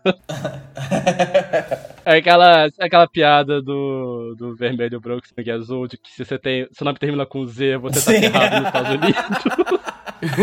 Plot twist, eu vejo essa série. Pois é, né? Eu, até eu, Agora eu fiquei eu surpreso com isso, quando sabe? você falou aquele episódio, tipo, ele sabe. Ele assiste. Eu vejo essa série, só que eu vejo ela meio que por, sei lá, por osmose. Eu só deixo tocando e eu não penso nela, sabe? Se não me engano, era uma opereta vienense. O Príncipe de Potsdam. Eu fui o mais jovem substituto da história do teatro americano. Substituto uma ova. Nós dois éramos do couro. Bom, gente, a minha próxima recomendação é, vai ser de musical. E a, último, a última vez que eu recomendei musical ao vivo aqui no podcast foi Soltando Shade pra Wicked. Mas eu, eu gostaria de reiterar que eu não acho Wicked um bom musical, mas eu acho um bom espetáculo, tá bom? Eu acho, eu acho divertido de se assistir. Mas. Wicked is my friend. No momento que esse episódio sair, você vai ter é, uma semana pra tentar ver essas duas coisas que eu vou recomendar agora. Senão, talvez você não consiga. Mas eu quero deixar o registro que eu fui assistir ao vivo e foi muito legal. É, e a primeira deles é que eu vi a montagem brasileira de Funny Girl. Que tá acontecendo neste momento em São Paulo e vai estar em cartaz até o dia 8 de outubro. Se você não sabe o que é Funny Girl, é a história real da Funny Bryce. E esse musical acompanha essa é, atriz, essa aspirante a ser uma estrela, ah, a ser uma cantora, na verdade, é, que não é muito bonita, não é muito formosa, não é uma dama, digamos assim. Ela é toda esquisitinha, ela é engraçada, ela é uma garota engraçada, ela não é uma garota bonita. É, você vai acompanhando esse romance, o primeiro ato da peça é um romance, é, enquanto ela vai ascendendo enquanto estrela, ela vai, tipo, tendo essas oportunidades e se tornando uma estrela. E o segundo ato é o cair disso tudo, né? O desmoronamento desse relacionamento. Virou o filme com a Barbara Streisand, ganhou... A Barbara Streisand ganhou o Oscar de melhor atriz. O primeiro Oscar dela foi com Funny Girl. Foi o primeiro filme que ela fez e ela imediatamente ganhou o Oscar de melhor atriz. E foi, eu acho que o segundo caso na história da academia que foi um empate, que ela empatou com a Catherine Hepburn, as duas ganharam naquele ano. E ela foi receber usando um macacão transparente e no discurso dela, ela, a única coisa que ela falou foi sobre a bunda da estátua. É um grande vídeo, recomendo vocês procurarem. E Funny Girl tava tendo um revival recentemente na Broadway. Se você acompanhou, foi muito engraçado. tudo, tudo envolvendo o revival da Broadway de Funny Girl. Ele começou com a Beanie Feldstein. Começaram a, a sair as primeiras reviews do musical, cagando em cima da Beanie Feldstein. É, todo mundo zombando, inicialmente zombando da Lia Michele, porque era o papel da. O grande sonho dela fazer Funny Girl na Broadway. Ela não conseguiu isso. E daí depois do furacão, vamos todo mundo tacar merda ao mesmo tempo na Beanie Feldstein, é, chamaram a Lia Michele pro musical e se tornou um grande hit no último ano, ficou quase um ano em cartaz. Esqueci do detalhe maravilhoso de que uma semana após ela começar a participar do musical, ela pegou Covid. É verdade. E ficou tipo umas três semanas sem participar. Foi, olha, o evento Funny Girl na Broadway foi, foi uma coisa. Tudo que envolve a humilhação da Lia Michelle eu apoio, sabe? Eu fico, eu fico triste que deu certo pra ela, sabe? Vocês se lembram daquela review? Aquela review Sim. que saiu do. sim. Eu lembro, sim. mas pode contar. Eu sei exatamente do que você tá falando. Porque aquele texto Foi o primeiro texto que eu li sobre e, e o meu queixo foi no chão. Meu queixo lembro daquele caiu. texto, porque ele, Meu queixo ele é caiu. muito escroto. Mas pode falar, vai. Como é que, como é que era? Quando o Revival estreou com a Benny Feldstein, sabe, teve, teve muitas, muitas expectativas e tal, e daí começou a sair os primeiros reviews. E de uma das primeiras reviews que saiu, eu não lembro de onde foi, eu não vou procurar agora, mas era uma review que começava meio assim. Dava o contexto, o Revival tava voltando, a peça tava voltando pra Broadway depois de sei quantos anos. É, a plateia entrou na primeira sessão, todo mundo foi para seus lugares, tava aquela energia, sabe, ansiosa no ar, as cortinas se abriram, a, a banda começou a tocar, a Beanie Feldstein entrou no palco, todo mundo ficou maluco. E daí ela abriu a boca e começou a cantar. E o texto é assim, sabe? Tipo, e daí ela começou a cantar. E depois é um texto enorme falando como era uma merda essa produção. Cara, meu Deus do céu. Eu não queria estar na pele dela lendo isso, não. Foi horrível. Ela ficou menos. Ela ficou um mês, não ficou? Foi zoado. foi... zoado. Mas foi, foi, um, foi um breve momento e depois ela sumiu. Ela não fez mais nada, ela não apareceu mais nada, ela só se casou e sumiu, sabe? A coitada tá não limpa her. limpa. Good Eu for também her. faria isso. Quem precisa de teatro, sabe? Ai, teatro em O que é isso, 2023, sabe? 50? Teatro, as TV já falam, É. garota, sabe? Atualiza. Anos 50 depois de Cristo, sabe? Foi quando teve importância ainda. Mas. Mas eu fui assistir essa nova, essa versão, essa montagem brasileira, que é uma réplica, se não me engano, dessa montagem que tava acontecendo. Tá acontecendo? Estava, acabou já. Tava acontecendo nos Estados Unidos. E que vai estar acontecendo ainda até o dia. Eu falei agora há pouco, não falei? Até o dia 8 de outubro. Se você estiver em São Paulo até o dia 8 de outubro, você pode tentar ir ver a montagem brasileira de Funny Girl. Foi incrível. Ah, eu passei um fim de semana em São Paulo, levei minha mãe pra São Paulo. Minha mãe nunca tinha ido no teatro. Ah, eu levei ela pra ver O Beijo da Megera e Funny Girl. A primeira coisa que ela falou depois que a gente saiu de Funny Girl foi: Nossa, foi muito melhor que a peça de ontem, né? Que a gente tinha visto O Beijo da Megera. Mas eu vou falar daqui a pouco. e é muito bonita, essa montagem tá incrível, tá absurda, tá realmente fantástica. Tem duas atrizes alternando o papel da Fanny, que é a Barbara Streisand fazia, que é a Julia Nadruz e a Vânia Canto. Eu vi a versão com a Julia. Eu fui no segundo dia da abertura da peça, a peça abriu dia 18, eu fui dia 19 assistir. E é, é realmente. É bom ver uma peça de teatro musical boa no teatro. É tipo, dá uma, é uma diferença absurda, sabe? E Funny Girl é foda, Funny Girl é ainda mais foda ao vivo. Ah, eu achei muito engraçado que essa versão especificamente corta quase uma hora da peça, porque o segundo ato de Funny Girl é tipo conhecido por ser chato, então eles falaram: a gente não precisa falar direito sobre esse divórcio, então a gente vai contar uma hora de peça, porque ninguém se importa. Ah, mas foi ótimo, eu acho que funciona, eu acho que as adaptações todas fazem funcionar, fazem a peça continuar funcionando.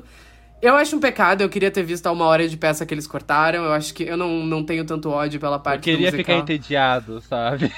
Eu acho que drama, tipo, é um melodrama. Funny Girl é um melodrama, sabe? A, a gente passa pela comédia romântica, você tem que ter o, o história de um casamento depois. E é uma pena que eles reduzem pra 20 minutos só de peça, mas eu acho que ainda assim funciona. É, eu não tenho tanto a dizer sobre Funny Girl sem soar redundante, porque eu acho que todo mundo já falou muito sobre. Foi um dos must-see do ano da, da galera do teatro. Ai, Funny Girl é foda. Uh, tarará, tarará, tarará. Eu acho que o que eu tenho a acrescentar a isso é que o Heroberto Leão é ainda mais gostoso ao vivo. Foi muito bonito, foi muito legal. É... Foi, foi uma experiência. Acho que foi talvez uma das melhores experiências de teatro que eu já tive até agora. Muito foda, muito foda mesmo. Mas eu queria só comentar rapidinho aqui, porque o que realmente alugou um triplex na minha cabeça, mesmo não sendo tão bom quanto, às vezes coisas que não são tão boas quanto ficam mais tempo com você. Vocês já pararam pra pensar nisso? Assim, tipo, às vezes você vê um filme genial e você não tá pensando mais nele, tipo, dois dias depois, e daí você vê uma coisa que é meio que uma merda, e daí você fica semanas. Eu vi Cats três vezes, caso não tenha ficado claro. Acho que isso responde essa pergunta. Enfim, não, é- não é uma merda, é muito bom, mas é fascinante. É meio que desastroso. Não é desastroso. Tá, calma. Eu estou falando de O Beijo da Megera. Eu estou falando de O Beijo da Megera, Kiss Me Kate, que foi o motivo de eu ter ido pra São Paulo ver musicais e coincidiu de eu conseguir pegar o segundo dia de Funny Girl, porque eu tinha visto, eu tinha ido assistir Wicked. Minha mãe entrou naquela fase da vida que eu acho que mães têm, é, algumas mães têm, que é a fase do eu quero viver. E minha mãe, ela tá um pouquinho na fase do eu quero viver agora. E daí ela veio me falar que ela, tipo, ah, eu nunca fui no teatro e tal, queria ver o negócio, porque ela viu as fotos, dela ficou vendo os vídeos no YouTube. Ela falou, não, eu queria ir numa peça de teatro. Eu falei, não, então vamos se programar e tal, pra gente ir. E daí ela começou a, tipo, acompanhar a cena musical, esses Instagrams, assim, que eu mostrei para ela. Tava mostrando do, de Wicked como é que foi. E daí apareceu o anúncio do... Que eles tinham acabado de anunciar o início das vendas pra montagem brasileira nova. Que já, já tinha tido no passado, mas era uma nova montagem de Kiss Me Kate, ou Beijo da Megera. Que é com ele, que eu já tinha comentado no outro podcast que a gente falou sobre musicais ao vivo. Que é o Miguel Falabella. uma montagem brasileira de Kiss Me Kate com o Miguel Falabella. E daí a mamãe falou: Olha só, Miguel Falabella tá com musical em São Paulo. Eu falei: Vamos! E daí eu comprei as entradas e tal, e a gente foi assistir. E eu nunca tinha assistido Kiss Me Kate, eu não fazia ideia sobre o que que era. Beijo da Megera, você já, tipo, sabe que é a Megera Domada do William Shakespeare. E eu fui meio que realmente sem saber de nada sobre o que que era. E eu acho que foi uma. Foi a experiência de teatro mais surreal que eu já tive na minha vida. Eu dissociei durante as duas horas, sei lá, e vinte dessa peça, eu dissociei, eu realmente senti a minha alma saindo do corpo e voltando, hum. vários momentos, assim. uh, o Beijo da Megera, Kiss Me Kate, é um musical, é, se não me engano, dos anos 40, que ele foi escrito pela primeira vez. E ele é uma adaptação de A Megera Domada, do Shakespeare. Caso você não saiba, você não esteja associando uh, o que é a Megera Domada, se você já assistiu 10 Coisas Que Eu Odeio em Você, você já viu a Megera Domada, uma versão da Megera Domada. Essa história clássica do Shakespeare sobre esse esse homem que tem uma filha mais nova, que tem três pretendentes, só que ele, ela não pode casar se a filha mais velha da família, que é uma megera, uh, não casar primeiro. Então ele paga, o pai da família paga e promete é uma herança para esse homem horrível é, domar a filha mais velha dele, que é a Catarina, né? Por isso que o nome é Kiss Me Kate, é Me Beije Kate, o nome da peça ele precisa domar ela e tal, e já tiveram milhões de adaptações dessa história. 10 coisas que eu dei você, como eu já falei, a clássica adaptação dos anos 90. Que a gente acho que a gente já comentou sobre isso no programa, que nos anos 90 começaram a adaptar várias histórias clássicas em é, formato de filme adolescente. Mas o Kiss Me Kate tem um twist, por quê? Na verdade, a história não é necessariamente a Megera Domada, é sobre esses dois é, atores de teatro, que é um produtor que é Frederick alguma coisa, esqueci, Frederick Graham, e a Lily Vanessa. A Lily Vanessa é uma estrela, é, começou no teatro e se tornou uma estrela de cinema. E ela é chamada pelo ex-marido dela para estrelar a versão musical que ele tá fazendo da Megera Domada. Enquanto eles estão fazendo essa nova montagem da Megera, da Megera Domada, a gente tem uma história paralela de um casal de coadjuvantes da história. O nome da personagem é Lois Lane, inclusive. E ela é namorada desse outro coadjuvante da peça, que ele tem um problema de jogo. E ele perdeu 2 mil dólares no cassino. E na hora de assinar o documento, ele assinou o nome do produtor da peça. Porque ele descobre que a Lois está tendo um caso com o produtor da peça para ter mais destaque no musical. E daí, enquanto ele tá. O produtor da peça, que é o protagonista, tá tendo esses conflitos com a ex-esposa dele, que é, eles começam a brigar enquanto eles estão produzindo a Megera Domada, chega a máfia pra cobrar esses dois mil dólares dele. E ao mesmo tempo ele precisa esconder, porque ele tá tentando reconquistar a ex-esposa, ele precisa esconder que ele tá tendo um caso com a personagem da Lois Lane. E daí começa a Megera Domada. Você começa a assistir, você tem toda essa introdução no começo, e você começa a assistir a Megera Domada, a versão musical, enquanto todas essas coisas estão acontecendo nos bastidores. É super meta de teatro, assim, eles ficam dando muitas piscadelas pra, pra, pra peça do Shakespeare. Eles fazem o texto quase que integral do Shakespeare em vários momentos, assim. Se você pega toda a parte final, inclusive, é, toda a parte que realmente eles estão adaptando a Megera Domada é, é o texto ipsis literis do Shakespeare. Só que é, a graça da peça é que você sabe que tem mais coisas acontecendo, não só o que você está assistindo, né? Tem é, os mafiosos que entram na peça vestidos de atores pra, tipo, ameaçar o, o, personagem, tem a história de traição ali no meio acontecendo. E como eu, eu não tenho outra palavra para colocar, é, além de dizer que é um musical muito escroto. É muito escroto. é, é, é, é, meio que assustadoramente misógino. porque a Megera Domada não é lá o texto mais feminista da história, vamos e convenhamos. É, já, já é complicado já o texto original. Tipo, o termo que ele usa em inglês é tipo domar de, de animal mesmo, sabe? Tipo, é. Ele literalmente faz ela passar fome, sabe, na peça, pra, pra ela, né, ser domada. E, e daí nessa peça o que acontece é que a personagem a protagonista, a Lily, ela descobre é, que ele tá traindo ela. E daí ela decide abandonar a peça, ir embora e voltar pro cinema, porque ela fala: não preciso de teatro, eu vou fazer cinema. E daí ele convence os mafiosos a manterem ela, a continuar a peça de teatro à mão armada. E tem um contexto muito interessante disso tudo. Essa peça se passa em Baltimore. Mas é claro! Logo após a Segunda Guerra Mundial. e eles ficam o tempo todo falando como isso ali é o lixão, assim, tipo, é o lixão do, dos Estados Unidos. Cara, foi muito fascinante. Foi muito fascinante. É quase que pós-irônico, porque o texto é extremamente antiquado. Ele pega coisas do texto original, porque eu fui atrás, e ele piora muitas coisas. ele pega. Tipo, a peça é toda trabalhada no duplo sentido. Não tem duplo sentido na versão brasileira. É uma pornô chanchada. Quase, sabe? E é muito engraçado ao mesmo tempo. O elenco tá muito bem. O Miguel Falabella é o destaque. Eu já vou falar sobre ele. Eu preciso falar sobre ele. Mas o meu. O, a minha grande obsessão, logo depois de ter assistido essa peça, foi na Bruna Guerrin. Eu acho que é assim que fala o nome dela. Bruna, se você estiver ouvindo isso e eu não falei seu nome certo, me desculpa. Eu te amo. Ela faz a Lois Lane e ela é ótima. Essa personagem é ótima. E ela é uma daquelas atrizes que entra no palco e você não consegue desviar o olhar dela. Ela está em números musicais de Assemble, que tem muita gente no palco é, dançando e cantando e fazendo pirueta e sapateado. E ela entra em palco e você não consegue tirar o olhar dela. O timing cômico dessa bicha é absurdo, é muito engraçado. Ela tem o melhor o segundo melhor número musical da peça, porque o melhor é um de Assemble também, mas o segundo melhor número musical da peça, o namorado dela pega ela, ela traindo ele, e ela canta um número musical sobre. A letra literalmente ela falando, ah, eu sou fiel a você, só que do meu jeito. a, a, personagem da Dira Paz em Caminho das Índias. É tipo isso. Ficava dando leite pro marido dela pra desmaiar. é tipo isso. Cara, foi muito, foi muito, foi muito fascinante. Eu vi também com o Yuri, já participou aqui do Esqueletos, escreve pro site, e a gente passou a peça inteira se entreolhando, falando, tipo, pensando, conversando telepaticamente, assim, houveram vários momentos que a gente só se entreolhou, assim. tipo, não, calma, sabe? calma aí. Cara, foi incrível. Foi incrível, foi fascinante. E, e cara, o Miguel Falabella, ele é muito canastrão. Ele é muito canastrão e...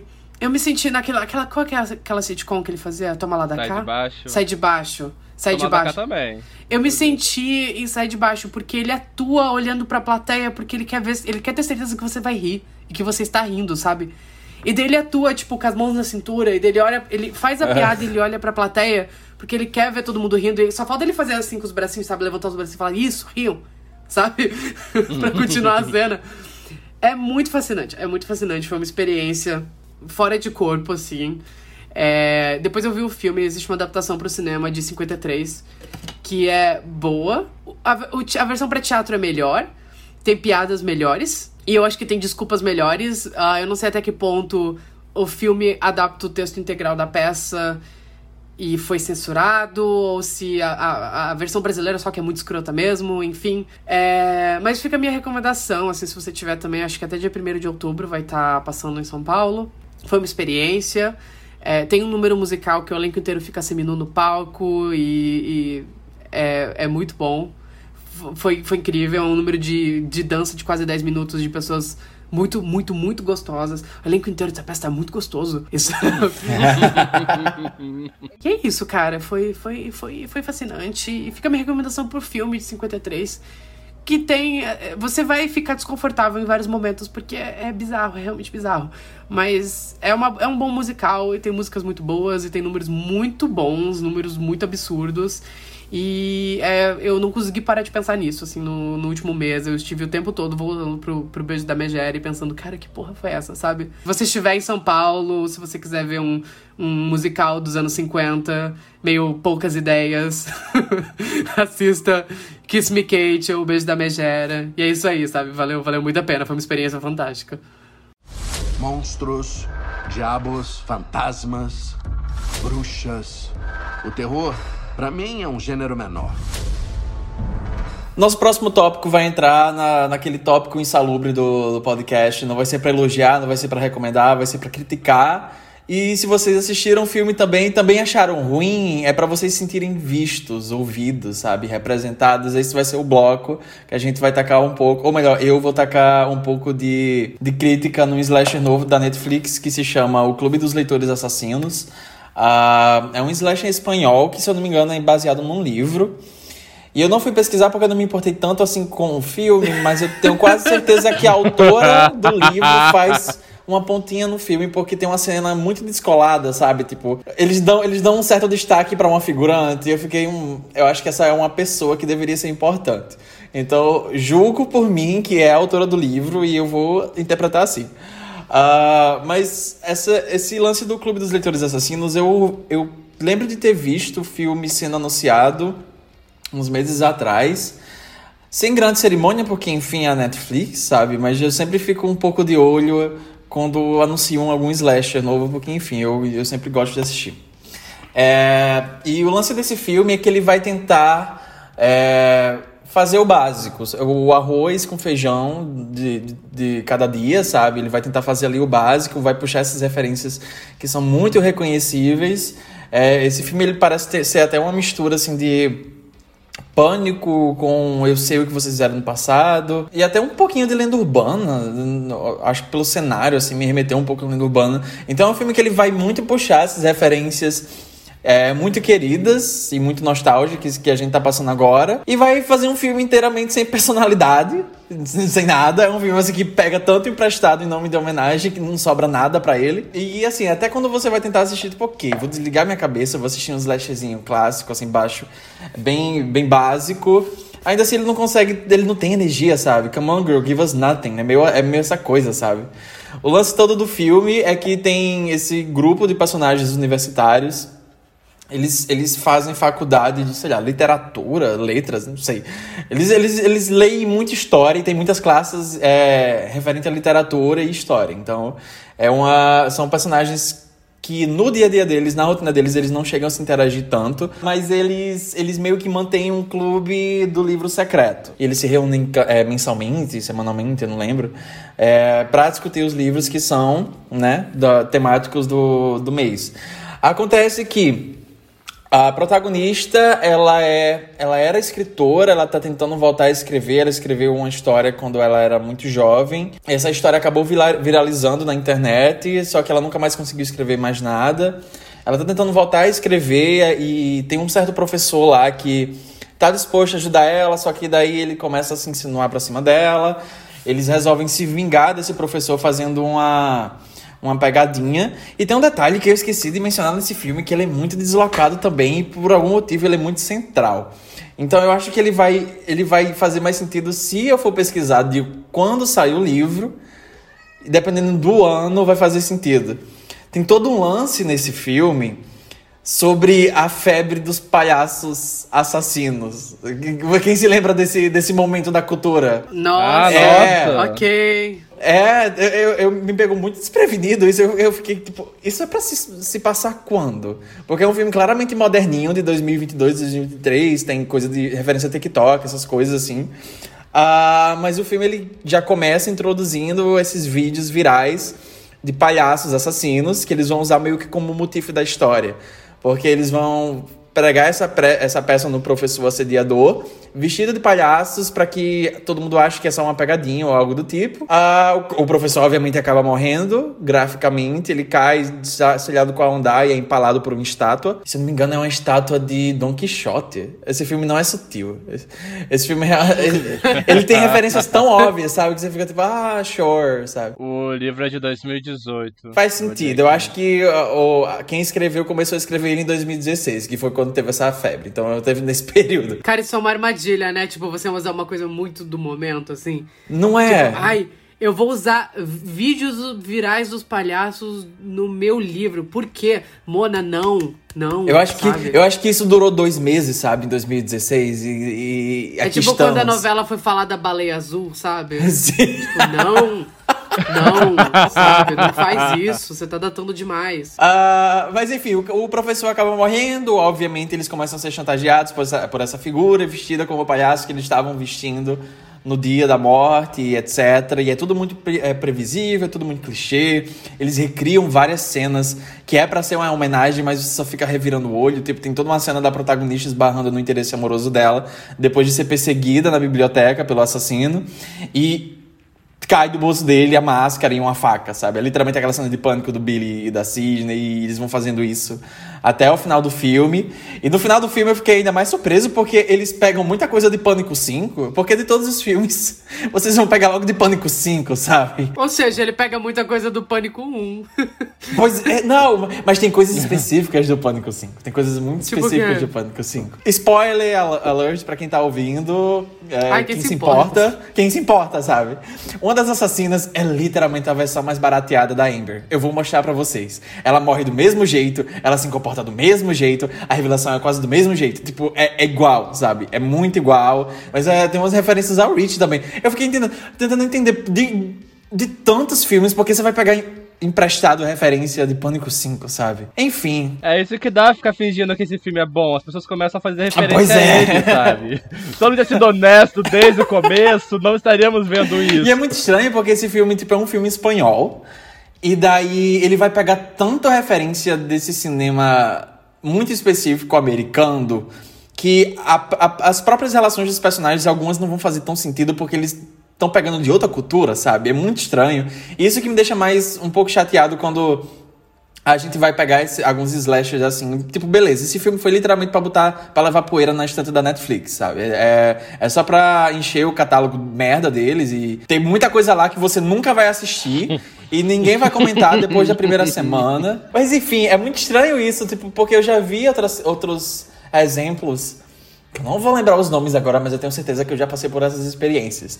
De ver slashers que são de outros países que emulam tanto um certo estilo ou uma certa cultura que é um- são filmes que são muito sem personalidade, tipo, não tem nada. Como é que você vai fazer um slasher espanhol e ele é igual a um slasher americano, até nas relações dos personagens? Eu lembro de um filme também, eu acho que um, um slasher mexicano que eu eu vi uns anos atrás que eu achei ele também muito blasé nesse sentido. Apesar de que ele, ele pega pra si umas referências muito latino-americanas, que eu acho que é um. é- ele é. Eu acho que ele é argentino. Los, Los Olvidados, deixa eu ver aqui. Ah, é porque o nome do filme é Os Esquecidos. Em- aqui no Brasil, aí eu acho que eu confundi. Mas o título. eu Não tô achando o título em espanhol. Grande filme da Juliane Morris. Ai, aqui, eu ia falar lembra? disso! O- o puxão. O, O puxão. É, a pessoa sendo sugada pelo fantasma. Esse é ótimo. O episódio do esqueleto sobre os esquecidos pra ontem. fazer, um- falar o que sobre esse filme? A a gente vai falar sobre o cabelo da Julianne Moore. A- acho nem- gente, eu acho que nem a a Julianne Moore tem o que falar sobre esse filme. Talvez ela nem lembre de ter feito, sabe? A Julianne Moore não tem no que falar sobre muitas coisas, amor. Mas eu continuo falando sobre ela. Mas enfim, eu lembrei, o nome do, do- desse slash é What the Waters Left Behind. E aqui no Brasil ele ficou como Os Ah, Esquecidos. falar. É, tipo, tem. É, é É argentino. um sobre uma represa. né, Isso, é tipo uma assim. cidade que foi destruída por uma represa, e daí essa cidade tá só as ruínas, e os jovens vão lá, e sei lá, tem uns canibais malucos, uma coisa meio massacre da Serra Elétrica. Só que ele puxa tanta referência de fora que falta a substância que vai diferenciar o seu filme. Tipo, talvez você só queira realmente fazer um slasher básico, classicão, sabe? Clichês, etc. Mas se não tá na sua cultura, tenta adaptar um pouco pra ela, sabe? Não deixa tão blasé nesse sentido. Eu acho que isso é o que acontece com o Clube dos Leitores Assassinos. Mas no final das contas, eu acho que é um filme que nem pretendia se destacar, sabe? Era, como eu falei, só pra encher a, a prateleira online virtual da Netflix e pegar poeira. E eu acho que é isso. Esses, esses são meus dois centavos sobre esse filme. E depois eu vou mostrar pros meninos como a assassina é literalmente a Amber barateada de Pânico 5. Como se ela já fosse uma outra a coisa, de né? Pânico 5 é, é Pois sabe? é. Lá já é carne de primeira qualidade, né? Pra poder ser É só a atriz fazendo exatamente o que ela fez no filme do Tarantino. É, tipo, a assassina desse filme também morre queimada, sabe? Depois ela aparece, reaparece queimada pra dar um último susto. Tipo, é muito, é muito É muito específico. Que é também o jeito que a atriz que faz a Amber em Pânico 5 morre no filme do Tarantino. É, pois é, a referência da referência. Daqui a pouco a gente não tem mais nada, sabe? O cinema pós-moderno. A caixa de Pandora que o Brian De Palma abriu. Chega. Brian De Palma é um rajadão tão forte que matou o Orson Welles, sabe? Deve dar um vídeo do Orson Welles que ele fala uma coisa que eu odeio no cinema atual é a tal da homenagem. Ele não durou quatro filmes do Brian De Palma, sabe? é o nosso presente, foi o nosso presente. a gente precisa fazer um especial do Brian De Palma. A gente tem que fazer um especial sobre Orson Welles. Silêncio no chat. Silêncio no chat.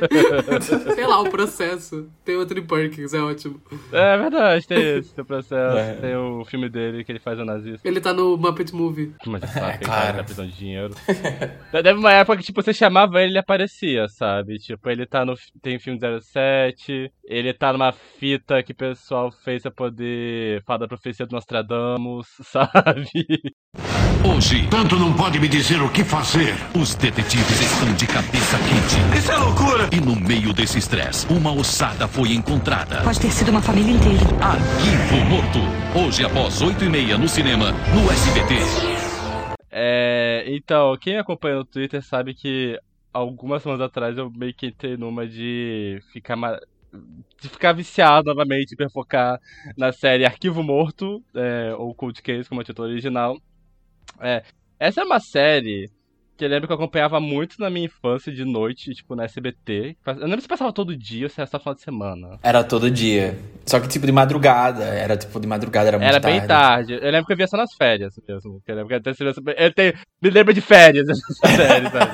o gritinho no começo, sabe? Uou, Sim. tarará. Mas tá, aí. Não sei porque um dia desse, minha mãe tava vendo na sala, que tá passando na TNT, eu acho. Eu tentei poder ver e meio que vira uma tradição agora, sabe? Ficar vendo com meus pais Cold Case de noite. E eu descobri que tem. Eu não, lembro, não sei se tem todas as temporadas, mas tem algumas no Prime Video, então eu começo a olharem lá. E parece que entrou também todas no HBO Max. Se não entrou, vai entrar esse mês, eu vi. Ah, então acho que vai entrar esse mês, que eu procurar pouco tempo atrás e não achei.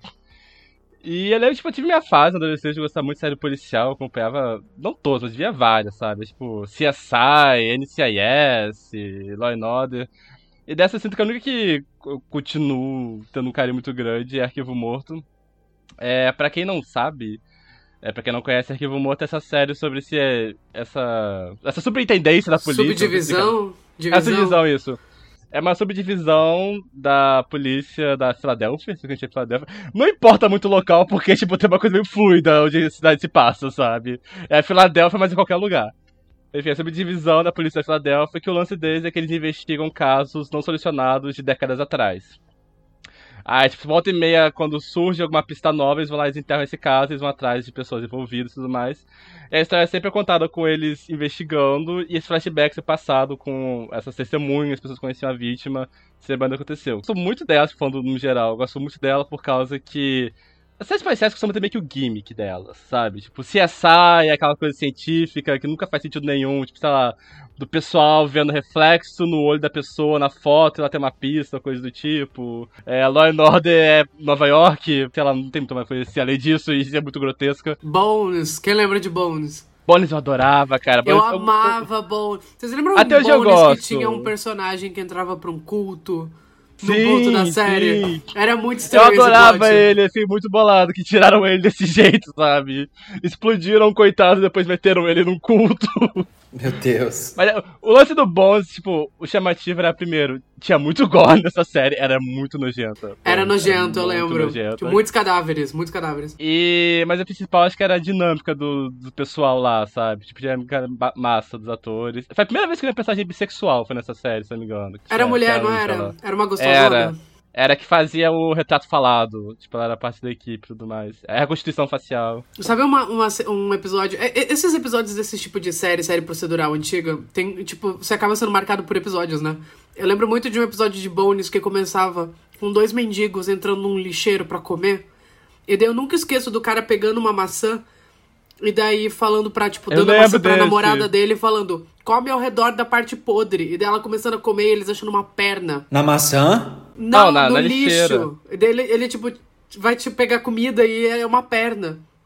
E de Cold Case, eu lembro de um episódio que eles achavam um cadáver no fundo de um poço e eles achavam, eles descobriam que, tipo, foi uma mulher assassinada durante a transmissão de Guerra dos Mundos.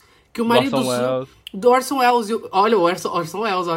Aquilo Ó, foi olha o primeiro verso fechando no último. Aquilo foi foreshadowing. E daí, é, ele usou a, a, a histeria pra ocultar o assassinato da esposa. Eu lembro desse episódio. É, que ela ficou com fama de ser sido uma mulher que foi abduzida ou coisa do tipo. É, uma loucura, menina. É, tipo, e pra mim, eu- tem esse gimmick da, da- de se passar no. São crimes do passado, né, no caso. Então, tipo, geralmente eles têm que se guiar muito através de depoimentos.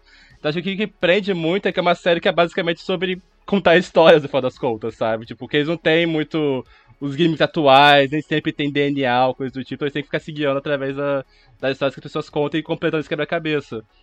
É, isso às vezes dá bastante liberdade pros diretores poder ficar meio que pirando um pouco no visual do passado, tipo anos 70, essas coisas super coloridas ou coisa do tipo. É, mas, tipo, além disso, o que me marca muito é que essa série passa passar no passado, né? Tipo, e ela pegou um momento muito específico, que foi, tipo, sabe, começo dos anos 2000, que fazia sentido você fazer uma história que você passa, sabe, aos anos 50 e tem gente ainda viva, sabe? Tipo, então eles conseguiram abranger vários tópicos. Cara, tinha episódios que passavam nos anos 30, sabe? Tipo, podia ter gente que tinha, sei lá, 20 anos e tava viva nessa época ainda. Quer dizer, a Olivia de Havilland tava A Olivia de processando- Havilland, sabe? tava processando o Ryan por causa de Field, sabe? Aí, enfim, e tipo, eles conseguiam. O que empreende muito na série geral é ver, tipo, como eles abordavam muitas questões sociais, que Revendo destacou muito. Então, tipo, tem um episódio sobre uma mulher que ela vendia Tupperware nos anos 50 e descobre que, na verdade, ela era meio que um grupo de fachada de um grupo que ficava fazendo educação pra crianças negras, sabe? Tipo, pró- é, contra a segregação racial e tudo mais.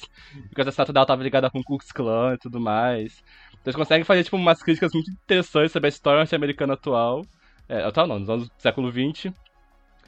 É, e é uma série muito triste no geral, ela é muito melancólica. É, que é uma coisa que pega muito também, porque pra mim dá um, um sabor a mais, né? Eu gosto de coisa mais melancólica, que é tipo essa coisa de que são as pessoas que têm esses décadas de que esse aco- acesso aconteceu e nunca foi resolvido. E sempre tem meio que. Você percebe sempre tem meio que esse vazio na vida dela, essa ausência de respostas na vida dela, sabe? E você vê, tipo, como se desenvolveu ao longo dos anos, como algumas pessoas não superaram isso, como outras tentaram se ficar de certa forma. E todos eles vão girar em torno disso, e o final sempre vai girar dessas pessoas de uma forma recontando esse passado, né? Literalmente, porque o final de todo episódio é a música mais apelativa do mundo e os personagens olhando pra trás e vendo, tipo, meio que o fantasma da pessoa que faleceu no episódio desaparecendo, sabe? O que às vezes é uma baixaria, é uma baixaria muito grande, que eu adoro e que às vezes me faz chorar, porque tem episódios que eles apelam muito e bate fundo. É. Não, tem episódios que eles apelam demais, tá? Tem episódio que eles não resolvem? Tem, né? Deve ter. Eu, que eu me lembre, não. Tipo, que até todos eles foram resolvidos. Mas você ainda tá na segunda temporada, né? São tipo seis. Eventualmente Eu eles vi, vão. tipo, eu vi fora de ordem, sabe? Fui pegar na televisão e agora tô meio que olhando de novo na, no Prime Ah, Video. deve ter algum que, tipo, eles não descobrem o que aconteceu com a pessoa. É uma boa, é uma boa dinâmica. Seria bacana, mas, tipo, tem uma. Como eu posso falar? Tipo, tem uma coisa meio fantasiosa ali, sabe? Tá tudo muito certinho naquela história. Tá todo mundo que você conhece, tá... todos os envolvidos estão vivos ainda, passado, sei lá, 50 anos acontecido. Tá todo mundo na mesma cidade, sabe? Tem essas coincidências de série policial lá, mas que eu acho que essa coisa meio literária dela, as coisas conseguem meio que rondar bem.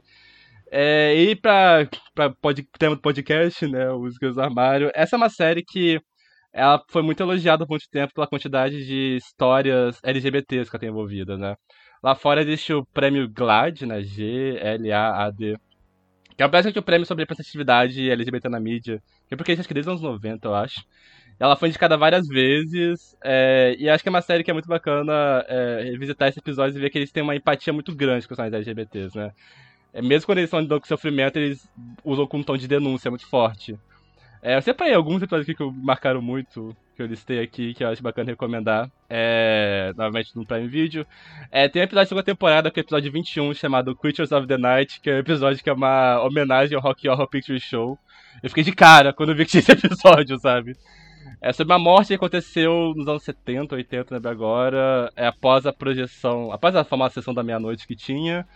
Então, tipo, os flashbacks do passado, todos eles são, são de alguma música do filme. Os anos 70 é tipo uma luz estouradaça, todo mundo atuando de forma super teatral, esquisita. É uma delícia esse episódio. E tem o Barry Bostwick, que é o, o Brad do, do filme original. É, tem um episódio. Esse é o que eu falei que é, que é apelativo, que me deu vontade de chorar. É um episódio que se chama The Wilco. The Wilcoman. Não sei fazer.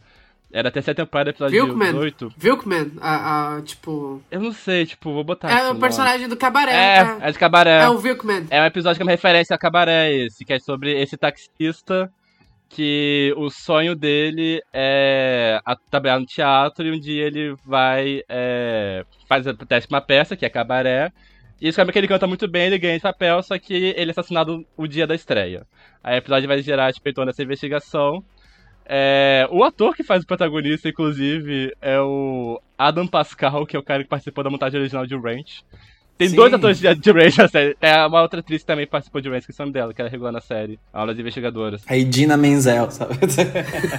A Vanessa Hudgens. Eles pegam muito. eles pegam. Tanto no. Do, nem comentei isso, mas o Creatures of the Night tem toda uma questão de criticar conservadorismo, criticar é, questão, tipo, religiosa. E nesse toda uma questão, tipo, de eles basicamente criarem toda a dinâmica do cabaré. Então, tipo, tem a personagem que ela é basicamente a Sally Bowles, ser uma artista meio fracassada, mas que ela tem delírio de grandeza mais. E esse episódio é triste pra cacete, porque, tipo, o final dele.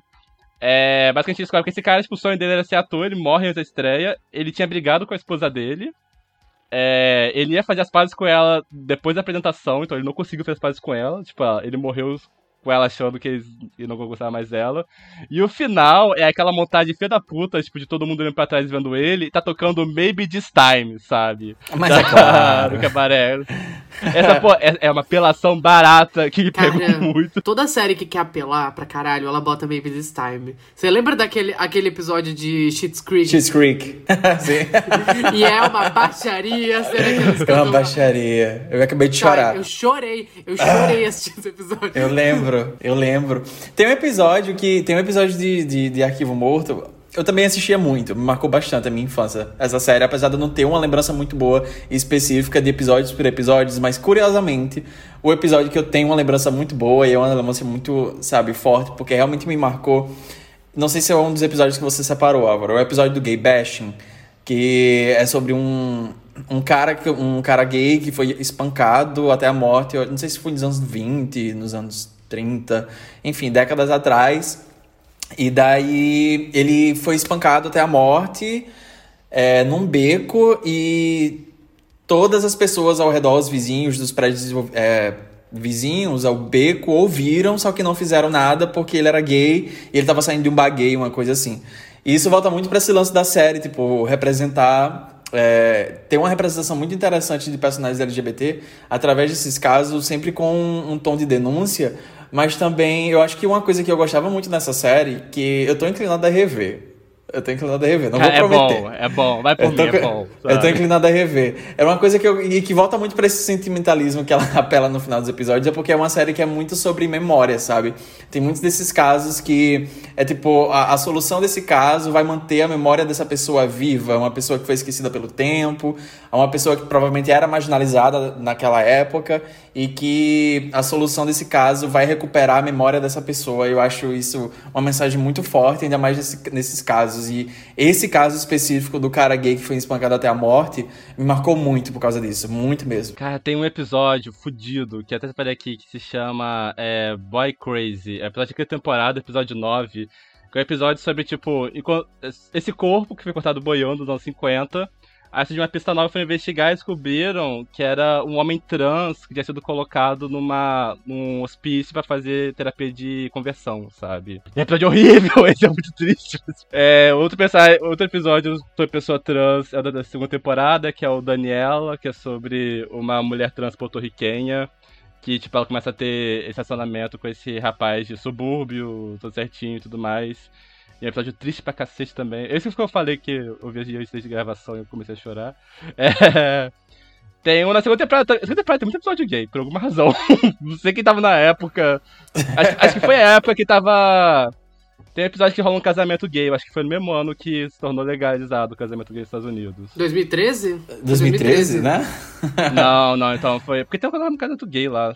Acho que foi no estado, então. Acho que não foi no. No país inteiro. Mas é episódio. Tem episódio que tem a Tissa Thompson nele, tipo, bem no começo da carreira, que é o episódio que ela faz uma sapatona nos anos 40.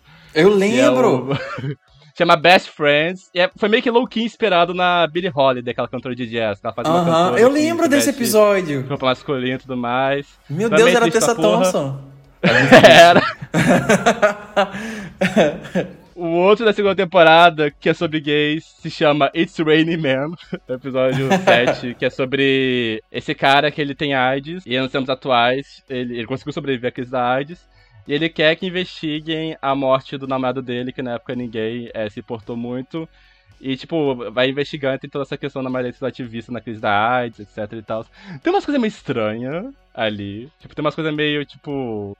Não sei se tá criticando as coisas certas, mas ainda assim, tipo, tem uma, tem uma coisa emocionante ali, e o ator que faz o gay que foi assassinado é o Todd de Premonição. Quem lembra dele? Ah, mas é claro. Reconheci na hora. É, Tem um episódio sobre nazismo chamado Spiders, que é um episódio muito assustador esse, ele é de 2008. E é sobre essa garota que ela sofre abuso doméstico, né, em casa. Ela foge pra casa do namoradinho dela e descobre que esse namoradinho dela é envolvido com o neonazismo, basicamente. E eu não vou dar spoiler disso, mas, tipo, tem, tem um discurso no final que marcou muito. Tipo, eu tava vendo ele, bateu pesado. É episódio de 2008, tipo, esse discurso... Eu não, não vou dar spoiler, mas, tipo, o assassino era ligado com o nazismo, né? E ele fala algo do tipo, é... Vocês vão empreender agora, isso não vai acabar aqui. Porque agora nós temos a internet, nós estamos em toda parte. Tipo, nós temos até o Senado do nosso lado, sabe? Isso é de 2008, a gente olha em retrospecto É. e fica, nossa... É, gata. É, gata. Eu pesquisei É, né? aqui, eu pesquisei aqui o episódio que eu comentei do, do Gay Bashing, é o episódio 7 da primeira temporada. Ele se chama Time to Hate. Você pode me mandar a lista com o nome dos episódios que deu botar na descrição do programa? para É, as vamos, pessoas irem atrás. perfeito. É, só mais um aqui. Outro episódio gay é o chamado é, Forever Blue, se eu não me engano, que é sobre um policial gay que foi assassinado nos anos 50. Esse episódio, ele, ele meio que é low-key, tentando copiar o Brokeback Mountain. Mas é muito bom também, é muito emocionante esse também. É, o que eu falei da mulher que vendia Tupperware que foi assassinada é The Wednesday, Wednesday Woman, que é da sexta temporada. É, tem um. Que esse aqui é tipo, é um dos melhores, só que eu não posso falar muito sobre ele porque senão tira graça. Tem, tipo, tem uns três twists no mesmo episódio. Que é o episódio de quinta temporada que se chama Thick as Thieves. É sobre essa mulher que, tipo, ela levou um tiro na cabeça nos anos 80, só que ela ficou em coma, ela chegou a morrer.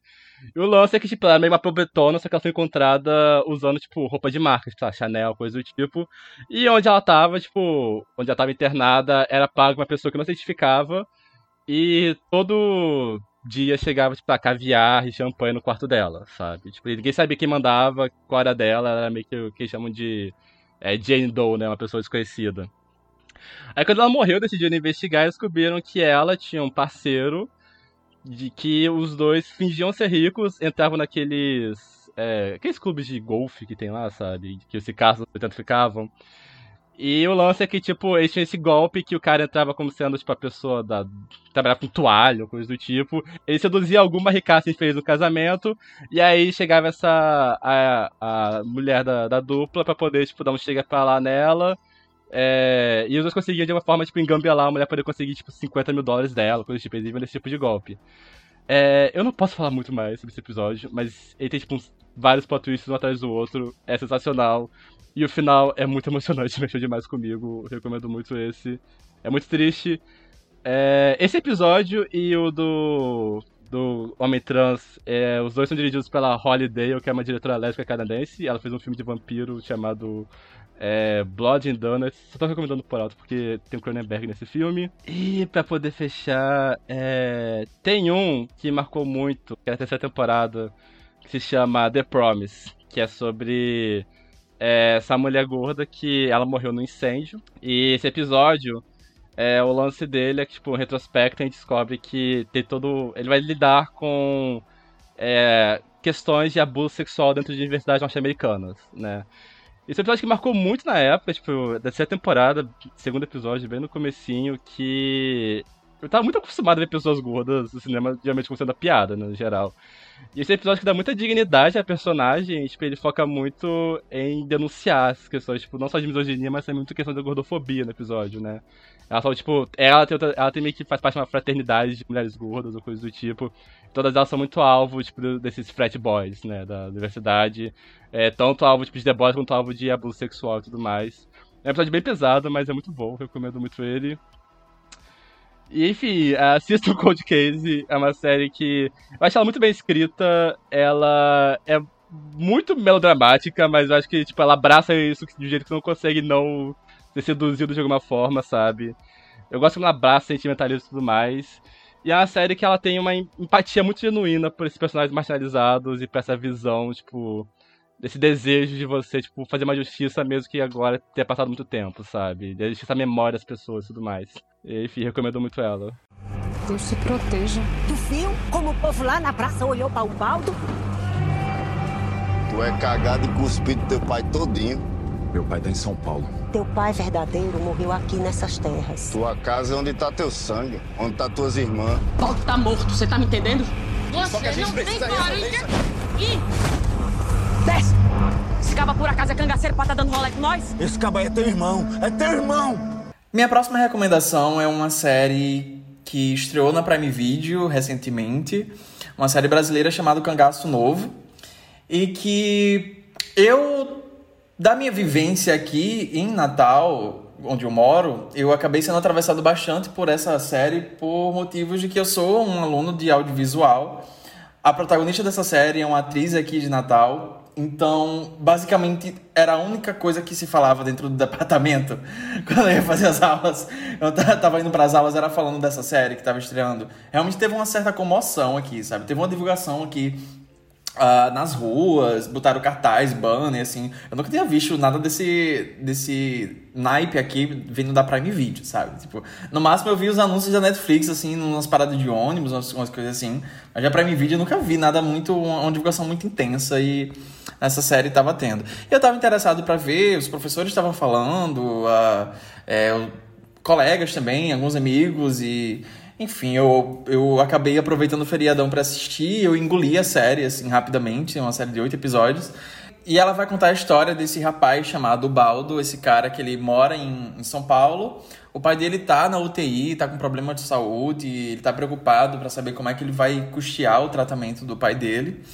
E ele acaba encontrando umas papeladas revelando que ele tem uma família no interior do Ceará. E ele resolve ir até lá ver se ele consegue alguma herança, alguma coisa assim, para poder usar o dinheiro para pagar o tratamento do pai.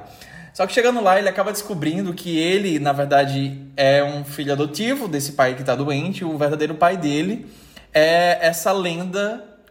É, é um caganceiro. Caganceiro. É difícil falar essa palavra agora. Percebi agora. Cagaceira. Tava falando muito feio. Uh, ele acaba descobrindo que o pai verdadeiro dele, o pai biológico, é na verdade esse, essa lenda do cangaço da região. E uh, da família dele, ele ainda tem duas irmãs, que ele não, obviamente não tinha contato, porque ele não sabia que tinha essa família uh, na região. E uma dessas, dessas irmãs, que é a de Norá, ela continua fazendo alguns assaltos, fazendo essa espécie desse cangaço novo ainda na região. Uh, e por vários motivos isso dá muito atrito entre eles e ele acaba ficando para ajudar. Por que será que isso daria atrito, não é mesmo? pois é.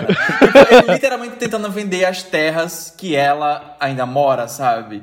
E daí ela usa todos os recursos dela para ameaçar ele, chutar ele para fora da cidade, só que dá muita merda e por aí vai. E ele tem é, histórico trabalhando em bancos, então ele acaba ficando, por vários motivos, para ajudar ela a organizar outros assaltos mais gananciosos e mais elaborados e maiores para né, reverter o lucro para eles. E a série tem toda essa pegada de neo-faroeste no Nordeste que eu achei muito delicioso, porque eu, eu sinto que nos últimos anos, e vamos lá, Bacurau, querendo ou não, foi impactou bastante o cinema brasileiro para para melhor ou para pior, não vou entrar nessas discussões. E principalmente em questão do cinema feito no Nordeste, ficção feita no Nordeste.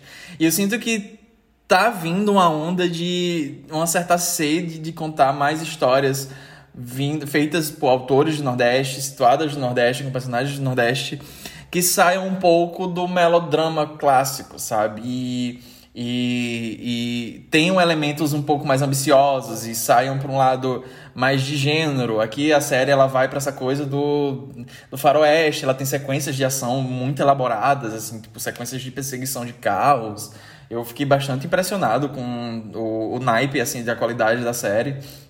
É, e também serve para, sei lá, outros produtos de, com influências de fantasia, até de gênero mesmo, de terror, assim, que tá tendo uma sede muito grande que o pessoal tá buscando suprir nos últimos anos. E eu acho que Bacurau, querendo ou não, foi um divisor de águas nisso, porque é um filme que brinca com diversos gêneros que a gente não costumava ver mais é, vindo aqui na, na região. E eu adorei essa série, eu adorei bastante. Eu vindo daqui, eu sou eu nascido e fui criado e cresci no interior aqui do estado. Eu moro em Natal só há alguns anos por causa da faculdade. E é engraçado porque eu consegui ver muitos paralelos assim com a própria a minha infância, a cidade, as cidades que cercavam a minha própria cidade. E, e você vê nessas histórias é, grandes histórias elaboradas assim, tipo, em toda essa esse plano, essa sequência assim de assalto, eles elaborando e etc, e é executado e é tudo isso no interior, sabe? Eu achei, eu achei que é muito refrescante ver. E a série é muito bem escrita, ela é muito bem dirigida. Um dos diretores da série é o Ali Muritiba, que é o diretor do Deserto Particular. Os personagens são muito bons. O protagonista que faz o Baldo é muito bom esse cara, que é o, o Alan Souza Lima. Eu lembro dele em Aquários. É um grande ator. Um grande ator. ele é muito gostoso e, acima de tudo, ele é muito bom. Ele é muito bom mesmo, sério. Ele, ele e a protagonista da série, que é Alice Carvalho, que é a atriz aqui de Natal, são excelentes. Eles saem correndo com, com a série, assim. Eles são uma, uma força, assim, muito absurda, assim, na série. Dois polos muito grandes que eles começam em muito atrito e depois eles vão evoluindo na, na na relação deles. Mas tem outros atores, assim, que, que aparecem na série. Tem a Ermília Guedes, eu, eu gritei, eu não sabia que ela tava nessa série. Ela, ela tá na série, ela tá muito boa. A Marcela Cartacho também tá na série. É, então fica a minha recomendação, tem só oito episódios, é muito engajante. Ela tem um, ótimos ganchos, sabe? Tipo, é uma, é, é uma série muito que... Eu assisti, eu acho que... Quando eu comecei a assistir, eu esperava assistir só o piloto. E quando eu percebi, eu, eu tinha assistido cinco episódios já de uma vez, assim.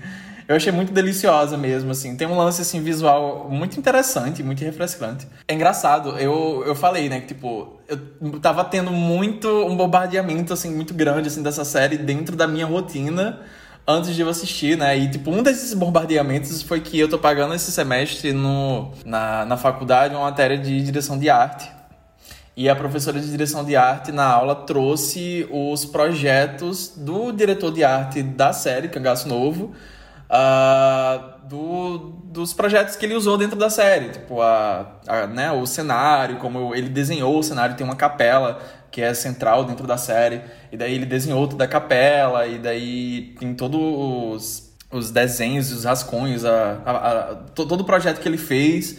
É, ela levou, ela conseguiu, não sei como foi que ela conseguiu, não sei se você conhece, não sei se a comunidade de diretores de arte do Nordeste são, é, muito, é muito próxima, não sei se está disponível na internet, eu não sei, mas de qualquer forma foi um ótimo contato e eu assisti isso antes da série, quando eu fui assistir a série eu assisti com outros olhos, sabe, também, então foi uma, foi uma coisa muito interessante, enfim, fica a minha recomendação, Cangaço Novo.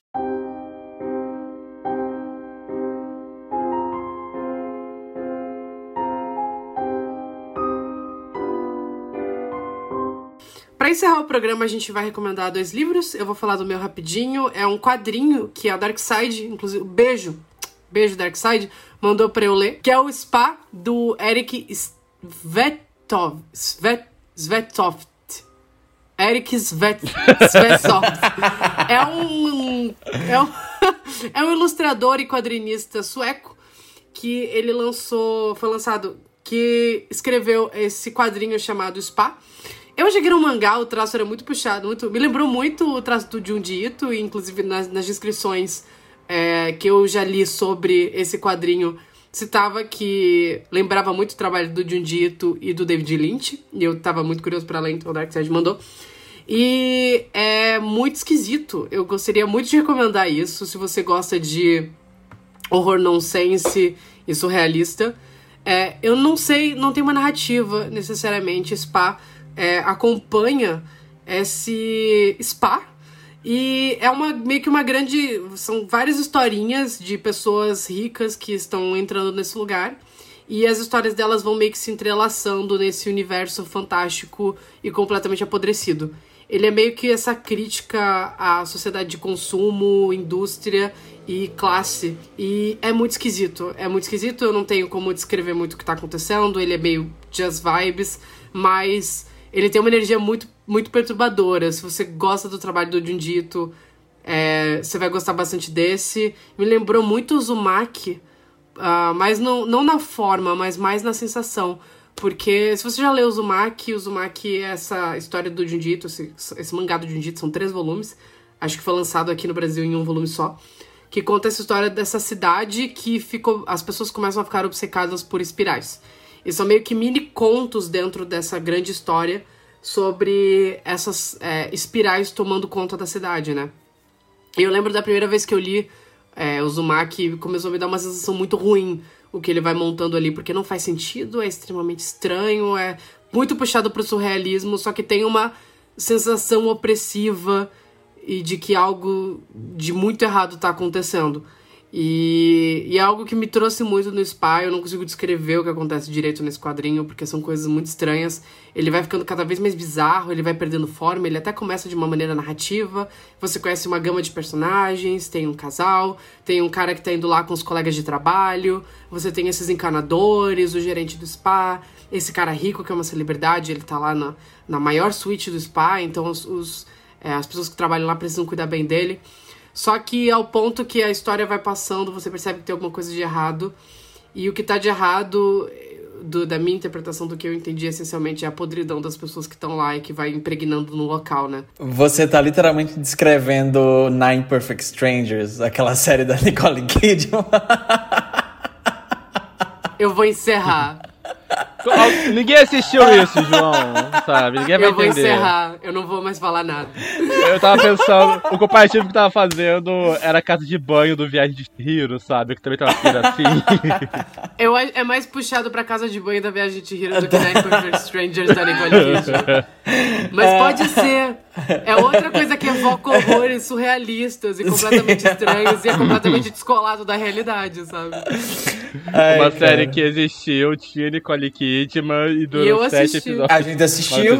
e vai ter segunda temporada. Vai ter segunda temporada?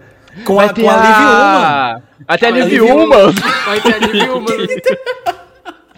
É, na moral, que coisa, o que né? fizeram pra essa mulher que Podre descobriram dela pra essa mulher ser da aposentadoria de 20 anos na Suécia pra poder participar de Nine Perfect Strangers. Olha, sinceramente, 2. eu respeitaria mais ela se ela voltasse pra, sei lá, Big Little Lies do que Nine Perfect Strangers. Vamos lá, sabe? Faria mais sentido. Eles têm a alma do Bergman aprisionada no amuleto, sabe? Pra poder... Horcrux do Bergman. Né? Uma referência a Harry Potter, só solta aqui. Fechem as janelas. Uh, mas enfim, fica a minha recomendação pro spa do Eric Svetoft. É, eu li numa sentada. E eu achei. Eu não consegui parar de ler, assim. Eu pensei assim, ah, eu vou ler tipo um pouquinho e daí eu vou dormir, já era meio tarde. Não é uma leitura longa, eu acho que em 30 minutos eu terminei de ler inteiro. Mas é aquela coisa, tipo, você vai virando. Sabe quando você tá lendo um quadrinho e tem uma energia muito estranha? E daí você vai virando. O trabalho do, do Junji Ito é assim: você vai virando as páginas e daí você começa a voltar. Você vai, pera, pera, como é que eu cheguei aqui, sabe? E daí você volta umas três páginas e daí você lê de novo. Você fala, realmente não faz sentido, você só continua lendo. Mas ele, eu acho que ele consegue encapsular bem uma energia e uma sensação de pesadelo. E ele, as imagéticas são muito fortes e o traço do Eric é, é muito bom. Eu gostei pra caralho. Assim, eu fiquei, inclusive, eu fui atrás de alguns outros trabalhos dele. Uh, e eu acho que vale muito a pena. Então, fica a minha recomendação se você gosta de quadrinhos estranhos. É, Spa é ótimo, é realmente ótimo, eu gostei pra caralho. É, poder encerrar, também tem uma indicação de livro. É, esse, no caso, eu não, não recebi da editora. Eu comprei porque vi indicações dele. é, não, não, que dá mesmo, é. Tipo, não estão pagando, é. Mas é pra ele que eu gostei muito e eu gostei muito de poder comentar aqui. É um que eu não vejo sendo tanto comentado assim. E eu acho que a comunidade de terror deixou isso passar, porque ele passou um pouco em branco. É um livro chamado Temporada de Furacões, da Fernanda Melchor. Ele foi lançado pela editora Mundarel. A editora Mundarel tem umas, uns livros latino-americanos bem bacanas, recomendo olhar o catálogo deles. A tradução é do Antônio Chechenesse, que é um escritor brasileiro que eu gosto muito também. Procure um livro dele chamado F. É sobre uma assassina de aluguel contratada para matar o Orson Welles. De novo eles não estão citados aqui, mas enfim. Caralho! É um que sinal. Tá? Mas enfim. Bate na madeira. o Tempé de Furacões, é, essa autora é uma autora mexicana, Fernanda Melchior, se não me engano, ela é jornalista. É, e esse livro, ele vai contar sobre essa vila fictícia, né, no México, uma cidade muito pequena e muito miserável. É, que um, e essa vila tem essa figura ostracizada, né, que vive isolada de todo mundo, que eles chamam de a bruxa, só. É essa pessoa que mora sozinha, lá no meio do nada, é, que é, tinha uma mãe que também é chamada de a bruxa, que sumiu um tempo atrás e meio que passou esse cargo pra ela. É, que as pessoas mesmas têm a ostracizando, é, ocasionalmente as mulheres vão pra lá poder pedir, sei lá, trabalho pra trazer a pessoa amada, aborto, etc. E essa bruxa aparece assassinada, tipo, ela aparece boiando no rio. E a partir daí nós temos a, o livro sendo contado em oito capítulos, no qual cada um deles a gente vê a perspectiva de algum personagem da cidade que está de alguma forma é, relacionada aos eventos que levaram ao assassinato da bruxa.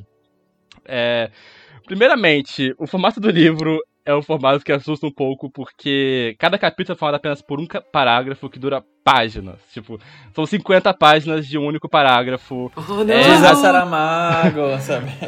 Não mostre para, book, para bookstores. não, ocasionalmente, e não só são parágrafos enormes, são frases muito longas, sabe? Às vezes você tem, tipo, duas frases em uma página, sabe? Tipo, a autora, ela entra num ritmo frenético, sabe? Tipo, é um livro que eu não recomendo você ler, tipo, sei lá, no ônibus ou algum consultório médico, sabe? É uma ocasião que você seja interrompido. Você tem que entrar no ritmo dele e até acabar o capítulo, sabe? Eu tentava interromper às vezes não dava certo. É, nesse capítulo a gente acompanha a visão desses personagens. É, todos eles são pessoas muito miseráveis, muito felizes, é, expostas a várias doenças diferentes. Fica um aviso de gatilho, tem umas cenas de é, violência sexual bem fortes aqui. É, algumas bem gráficas até. É, mas fora isso, tem muitas questões muito gráficas de é, relacionadas à violência contra a mulher, abuso sexual, transfobia, homofobia. É, eu não vou comentar muito a fundo porque seria spoiler, mas tem uma questão queer nesse livro bem forte, que é bem interessante. É, muitas questões relacionadas. É, muitas violências relacionadas à milícia também, que tem uma questão muito forte com milícia e pobreza aqui. É, e o livro consiste nesse formato é, no qual a gente vai acompanhando esse redemoinho de pensamentos dos personagens é, que sempre estão de alguma forma muito miseráveis, muito brutalizados, mas no meio disso sempre surge um desejo muito grande de é, se conectar com outras pessoas, tem desejo de carinho ali, desejos de amor e tudo mais. E nunca são correspondidos porque as, a, a realidade que eles vivem é muito brutal. Então eles reagem ou tentando sufocar isso, ou então, tipo, de alguma forma transformando esse sentimento em algo violento, sabe? É um livro muito devastador, é... E eu tô indicando aqui porque é um livro que tem vários elementos de terror espalhados por ele, além da personagem da bruxa. É, tem um momento no qual eles efetivamente entram na casa dela e tipo, é um, um capítulo de horror à parte, sabe? Que tem lá. É, tem um momento muito aterrador aqui que envolve um gato fantasma, que é um momento muito assustador. É... E a autora, se eu não me engano, ela foi inspirada, ela se inspirou em Twin Peaks pra poder escrever essa história. Tem uns ecos de Twin Peaks aqui na história. É, eu recomendo muito fortemente esse livro. É muito triste, muito devastador, mas muito interessante. Tem essa vibe dessas autoras latino-americanas que é, estão fazendo histórias muito brutais, mas que, tipo, estão fazendo coisas interessantes com o gênero do terror para poder abordar questões sociais. É, ela fala, ela dedica ao livro a dois jornalistas que foram assassinados e que ela diz que ela se inspirou em várias histórias deles para poder fazer esse livro. E é meio difícil separar um trecho e poder ler, mas eu vou tentar separar aqui poder pegar ele. Dizem que o lugar está pegando fogo e logo mais os soldados da marinha vão restaurar a ordem na região. Dizem que o calor está deixando as pessoas loucas, que como é possível que a essa altura de maio já não tenha subido uma só gota, que a temporada de furacões virá com força, que mais vibrações são culpadas por tanto de graças, corpos decapitados, esquartejados, envoltos em cobertas, escondidos que aparecem em cantos de trilhas ou em fossas cavadas às pressas nos terrenos que cercam as comunidades. Morte em tiroteios e colisões de carros, vinganças entre clãs e fazendeiros, estupros, suicídios, crimes passionais, como dizem jornalistas. Como aquele moleque de 12 anos que matou a namorada engravidada pelo pai por ciúmes, ali em São, Petrilho, São Pedro Potrilho. Ou a velha louca, aquela em De Palo Gacho, que dizia que seus filhos não eram seus filhos, que eram vampiros querendo chupar seu sangue, por isso matou as criaturas a golpes. Contava-se que, arranca, que arrancou da mesa e com as portas de um armário até a tela da televisão. Ou aquela velha desgraçada que afogou sua filhinha ciumenta porque o marido não lhe dava bola, só a menina, e então agarrou um lençol e enfiou na cara da garota até ela parar de respirar. Ou os desgraçados esses de Mata de Pita, que estupraram e mataram quatro garçonetes, que o juiz soltou porque a testemunha que os acusados de assassinato nunca apareceu. Dizem que acabaram com a raça por CX9 e esses desgraçados andam livres por aí como se não tivessem feito nada. Eu acho que esse dá mais, tipo, dá um pouco a vibe da brutalidade do livro e do estilo de escrita da autora, que é muito frenético. É Tempestade de Furacões, não só porque se passa Tempestade de Furacões, mas porque tipo, a escrita dela tem essa coisa meio. Parece quase uma espiral, sabe? Você começa, você vai entrando na espiral do personagem, você tem esse redemoinho, tipo, essa intensidade, esse labirinto de ideias dele. E tem uma review que eu gosto muito no YouTube, do canal da Eline Aimee, que é uma youtuber que fala sobre literatura que eu gosto muito, que ela aponta pra questão de que tem essa questão meio cíclica, tipo, os capítulos começam e terminam do mesmo jeito, praticamente. Tipo, o personagem começa num ponto, ele entra nessa espiral de loucura deles e quando termina o capítulo eles estão no mesmo ponto de novo, sabe? Tem quase uma sensação meio de mobilidade no meio dessa intensidade toda, sabe? Enfim, é um livro muito bom, recomendo. É, fãs de Twin Peaks, é, leiam esse livro. Fãs de história policial, de terror, leiam. Mas com cautela, porque, como eu disse, tem umas cenas bem gráficas de violência sexual aqui. Show. tem umas cenas Babado. escabrosas aqui, vocês não fazem ideia. Me deixou personagem... Eu e o João, eu e o João tamo assim, ó. Sabe, sabe, aquela imagem da Rogéria no, entrevistando o Skylab, sabe? Que ela tá tipo com a boca meio aberta, tipo, que maravilha. Tem a personagem aqui que ela tem 13 anos, e ela tá grávida porque ela foi abusada do padrasto, sabe? Tipo, tem, umas, tem uma coisa vendo ela que é bem, tipo. Você fica lendo bem.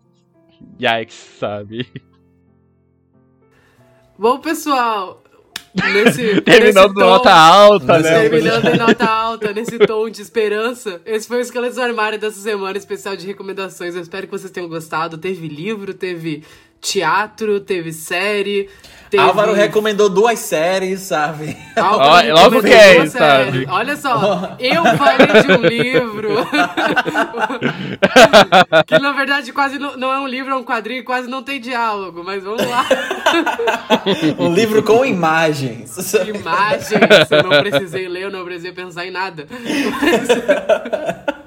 Terror de shopping, muitas coisas, muitas coisas pensar. Esse foi o Esqueletos do Armário. Eu espero que vocês tenham gostado das nossas recomendações dessa semana. A gente volta daqui a um mês para falar de novas recomendações. E vai ser um mês de Halloween. Então, muita coisa boa vinda por aí. Muita coisa boa vindo no nosso mês de Halloween. O episódio da semana que vem vai deixar vocês meio gagged, então eu tô bem ansioso. É, Esqueletos no Armário, você pode seguir a gente em qualquer rede social com arroba esqueletosgays. É, você pode conferir o nosso site também, que é esqueletosnoarmário.com. E se você gostar do nosso trabalho e quiser ajudar a gente a crescer, é apoia.se barra esqueletosgays. Se você quiser me encontrar, é arroba machadolue no Instagram ou arroba coisascabrosa no Instagram, porque eu, é o meu perfil de postar em mídia física, e no Twitter é arroba escrabroso. Mas não me sigam lá, eu tô meio chato ultimamente. é, sou o Álvaro, se quiser me seguir no Twitter, arroba 98 Tem um Instagram pra comentar sobre filmes de terror, que é Gueiraco Underline. E outro que eu posto imagens de locais LGBTs que eu vejo em filmes e séries, que é Bargay Tudo Seu. E eu sou o João, se vocês quiserem me achar no Twitter, arroba JON3TO, no Instagram, arroba Joneto, 89. E eu tenho também um perfil profissional, eu sou designer, faço posts de filmes, especialmente filmes de terror é, arroba Inhib, tanto arroba Inhib, underline design, esqueci metade do arroba Inhib, underline design, tanto no Instagram quanto no Twitter também. Vocês podem acompanhar ele e espalhar mentiras por aí, igual o pessoal achando que o pôster dele é o oficial de Made Saber. Eu, Cara, chegou nos irmãos da espalho Moldova. Informação falsa, sabe aquele meme, sabe? Que é uma velha. Cara, o João conseguiu, conseguiu chegar no irmão do Almodóvar, o pôster que o João fez de meio de December. As pessoas estavam, isso é plágio! E o João, e o João Neto lá, oi, foi uma homenagem! Inclusive o senhor Agostinho Moldova. É engraçado, eu, uma pessoa comentou no meu Instagram nesse post, é só assim, why? Por quê? Sabe? Só comentou assim, why not? Why not? Eu não quis responder, sabe? Tipo, Inclusive, bicho, uma das pessoas que eu te marquei lá que compartilhou esse pôster é, o, é um das figu- figurões da Vinegar Syndrome. Você deveria ter enviado o seu portfólio pra ele. Eu não sabia! Vou eu falei eu no grupo, caçar. filho da puta! Ele eu te falou, marquei eu lá. Ele não lê, ele não lê. Eu Tava dormindo. Desculpa, desculpa.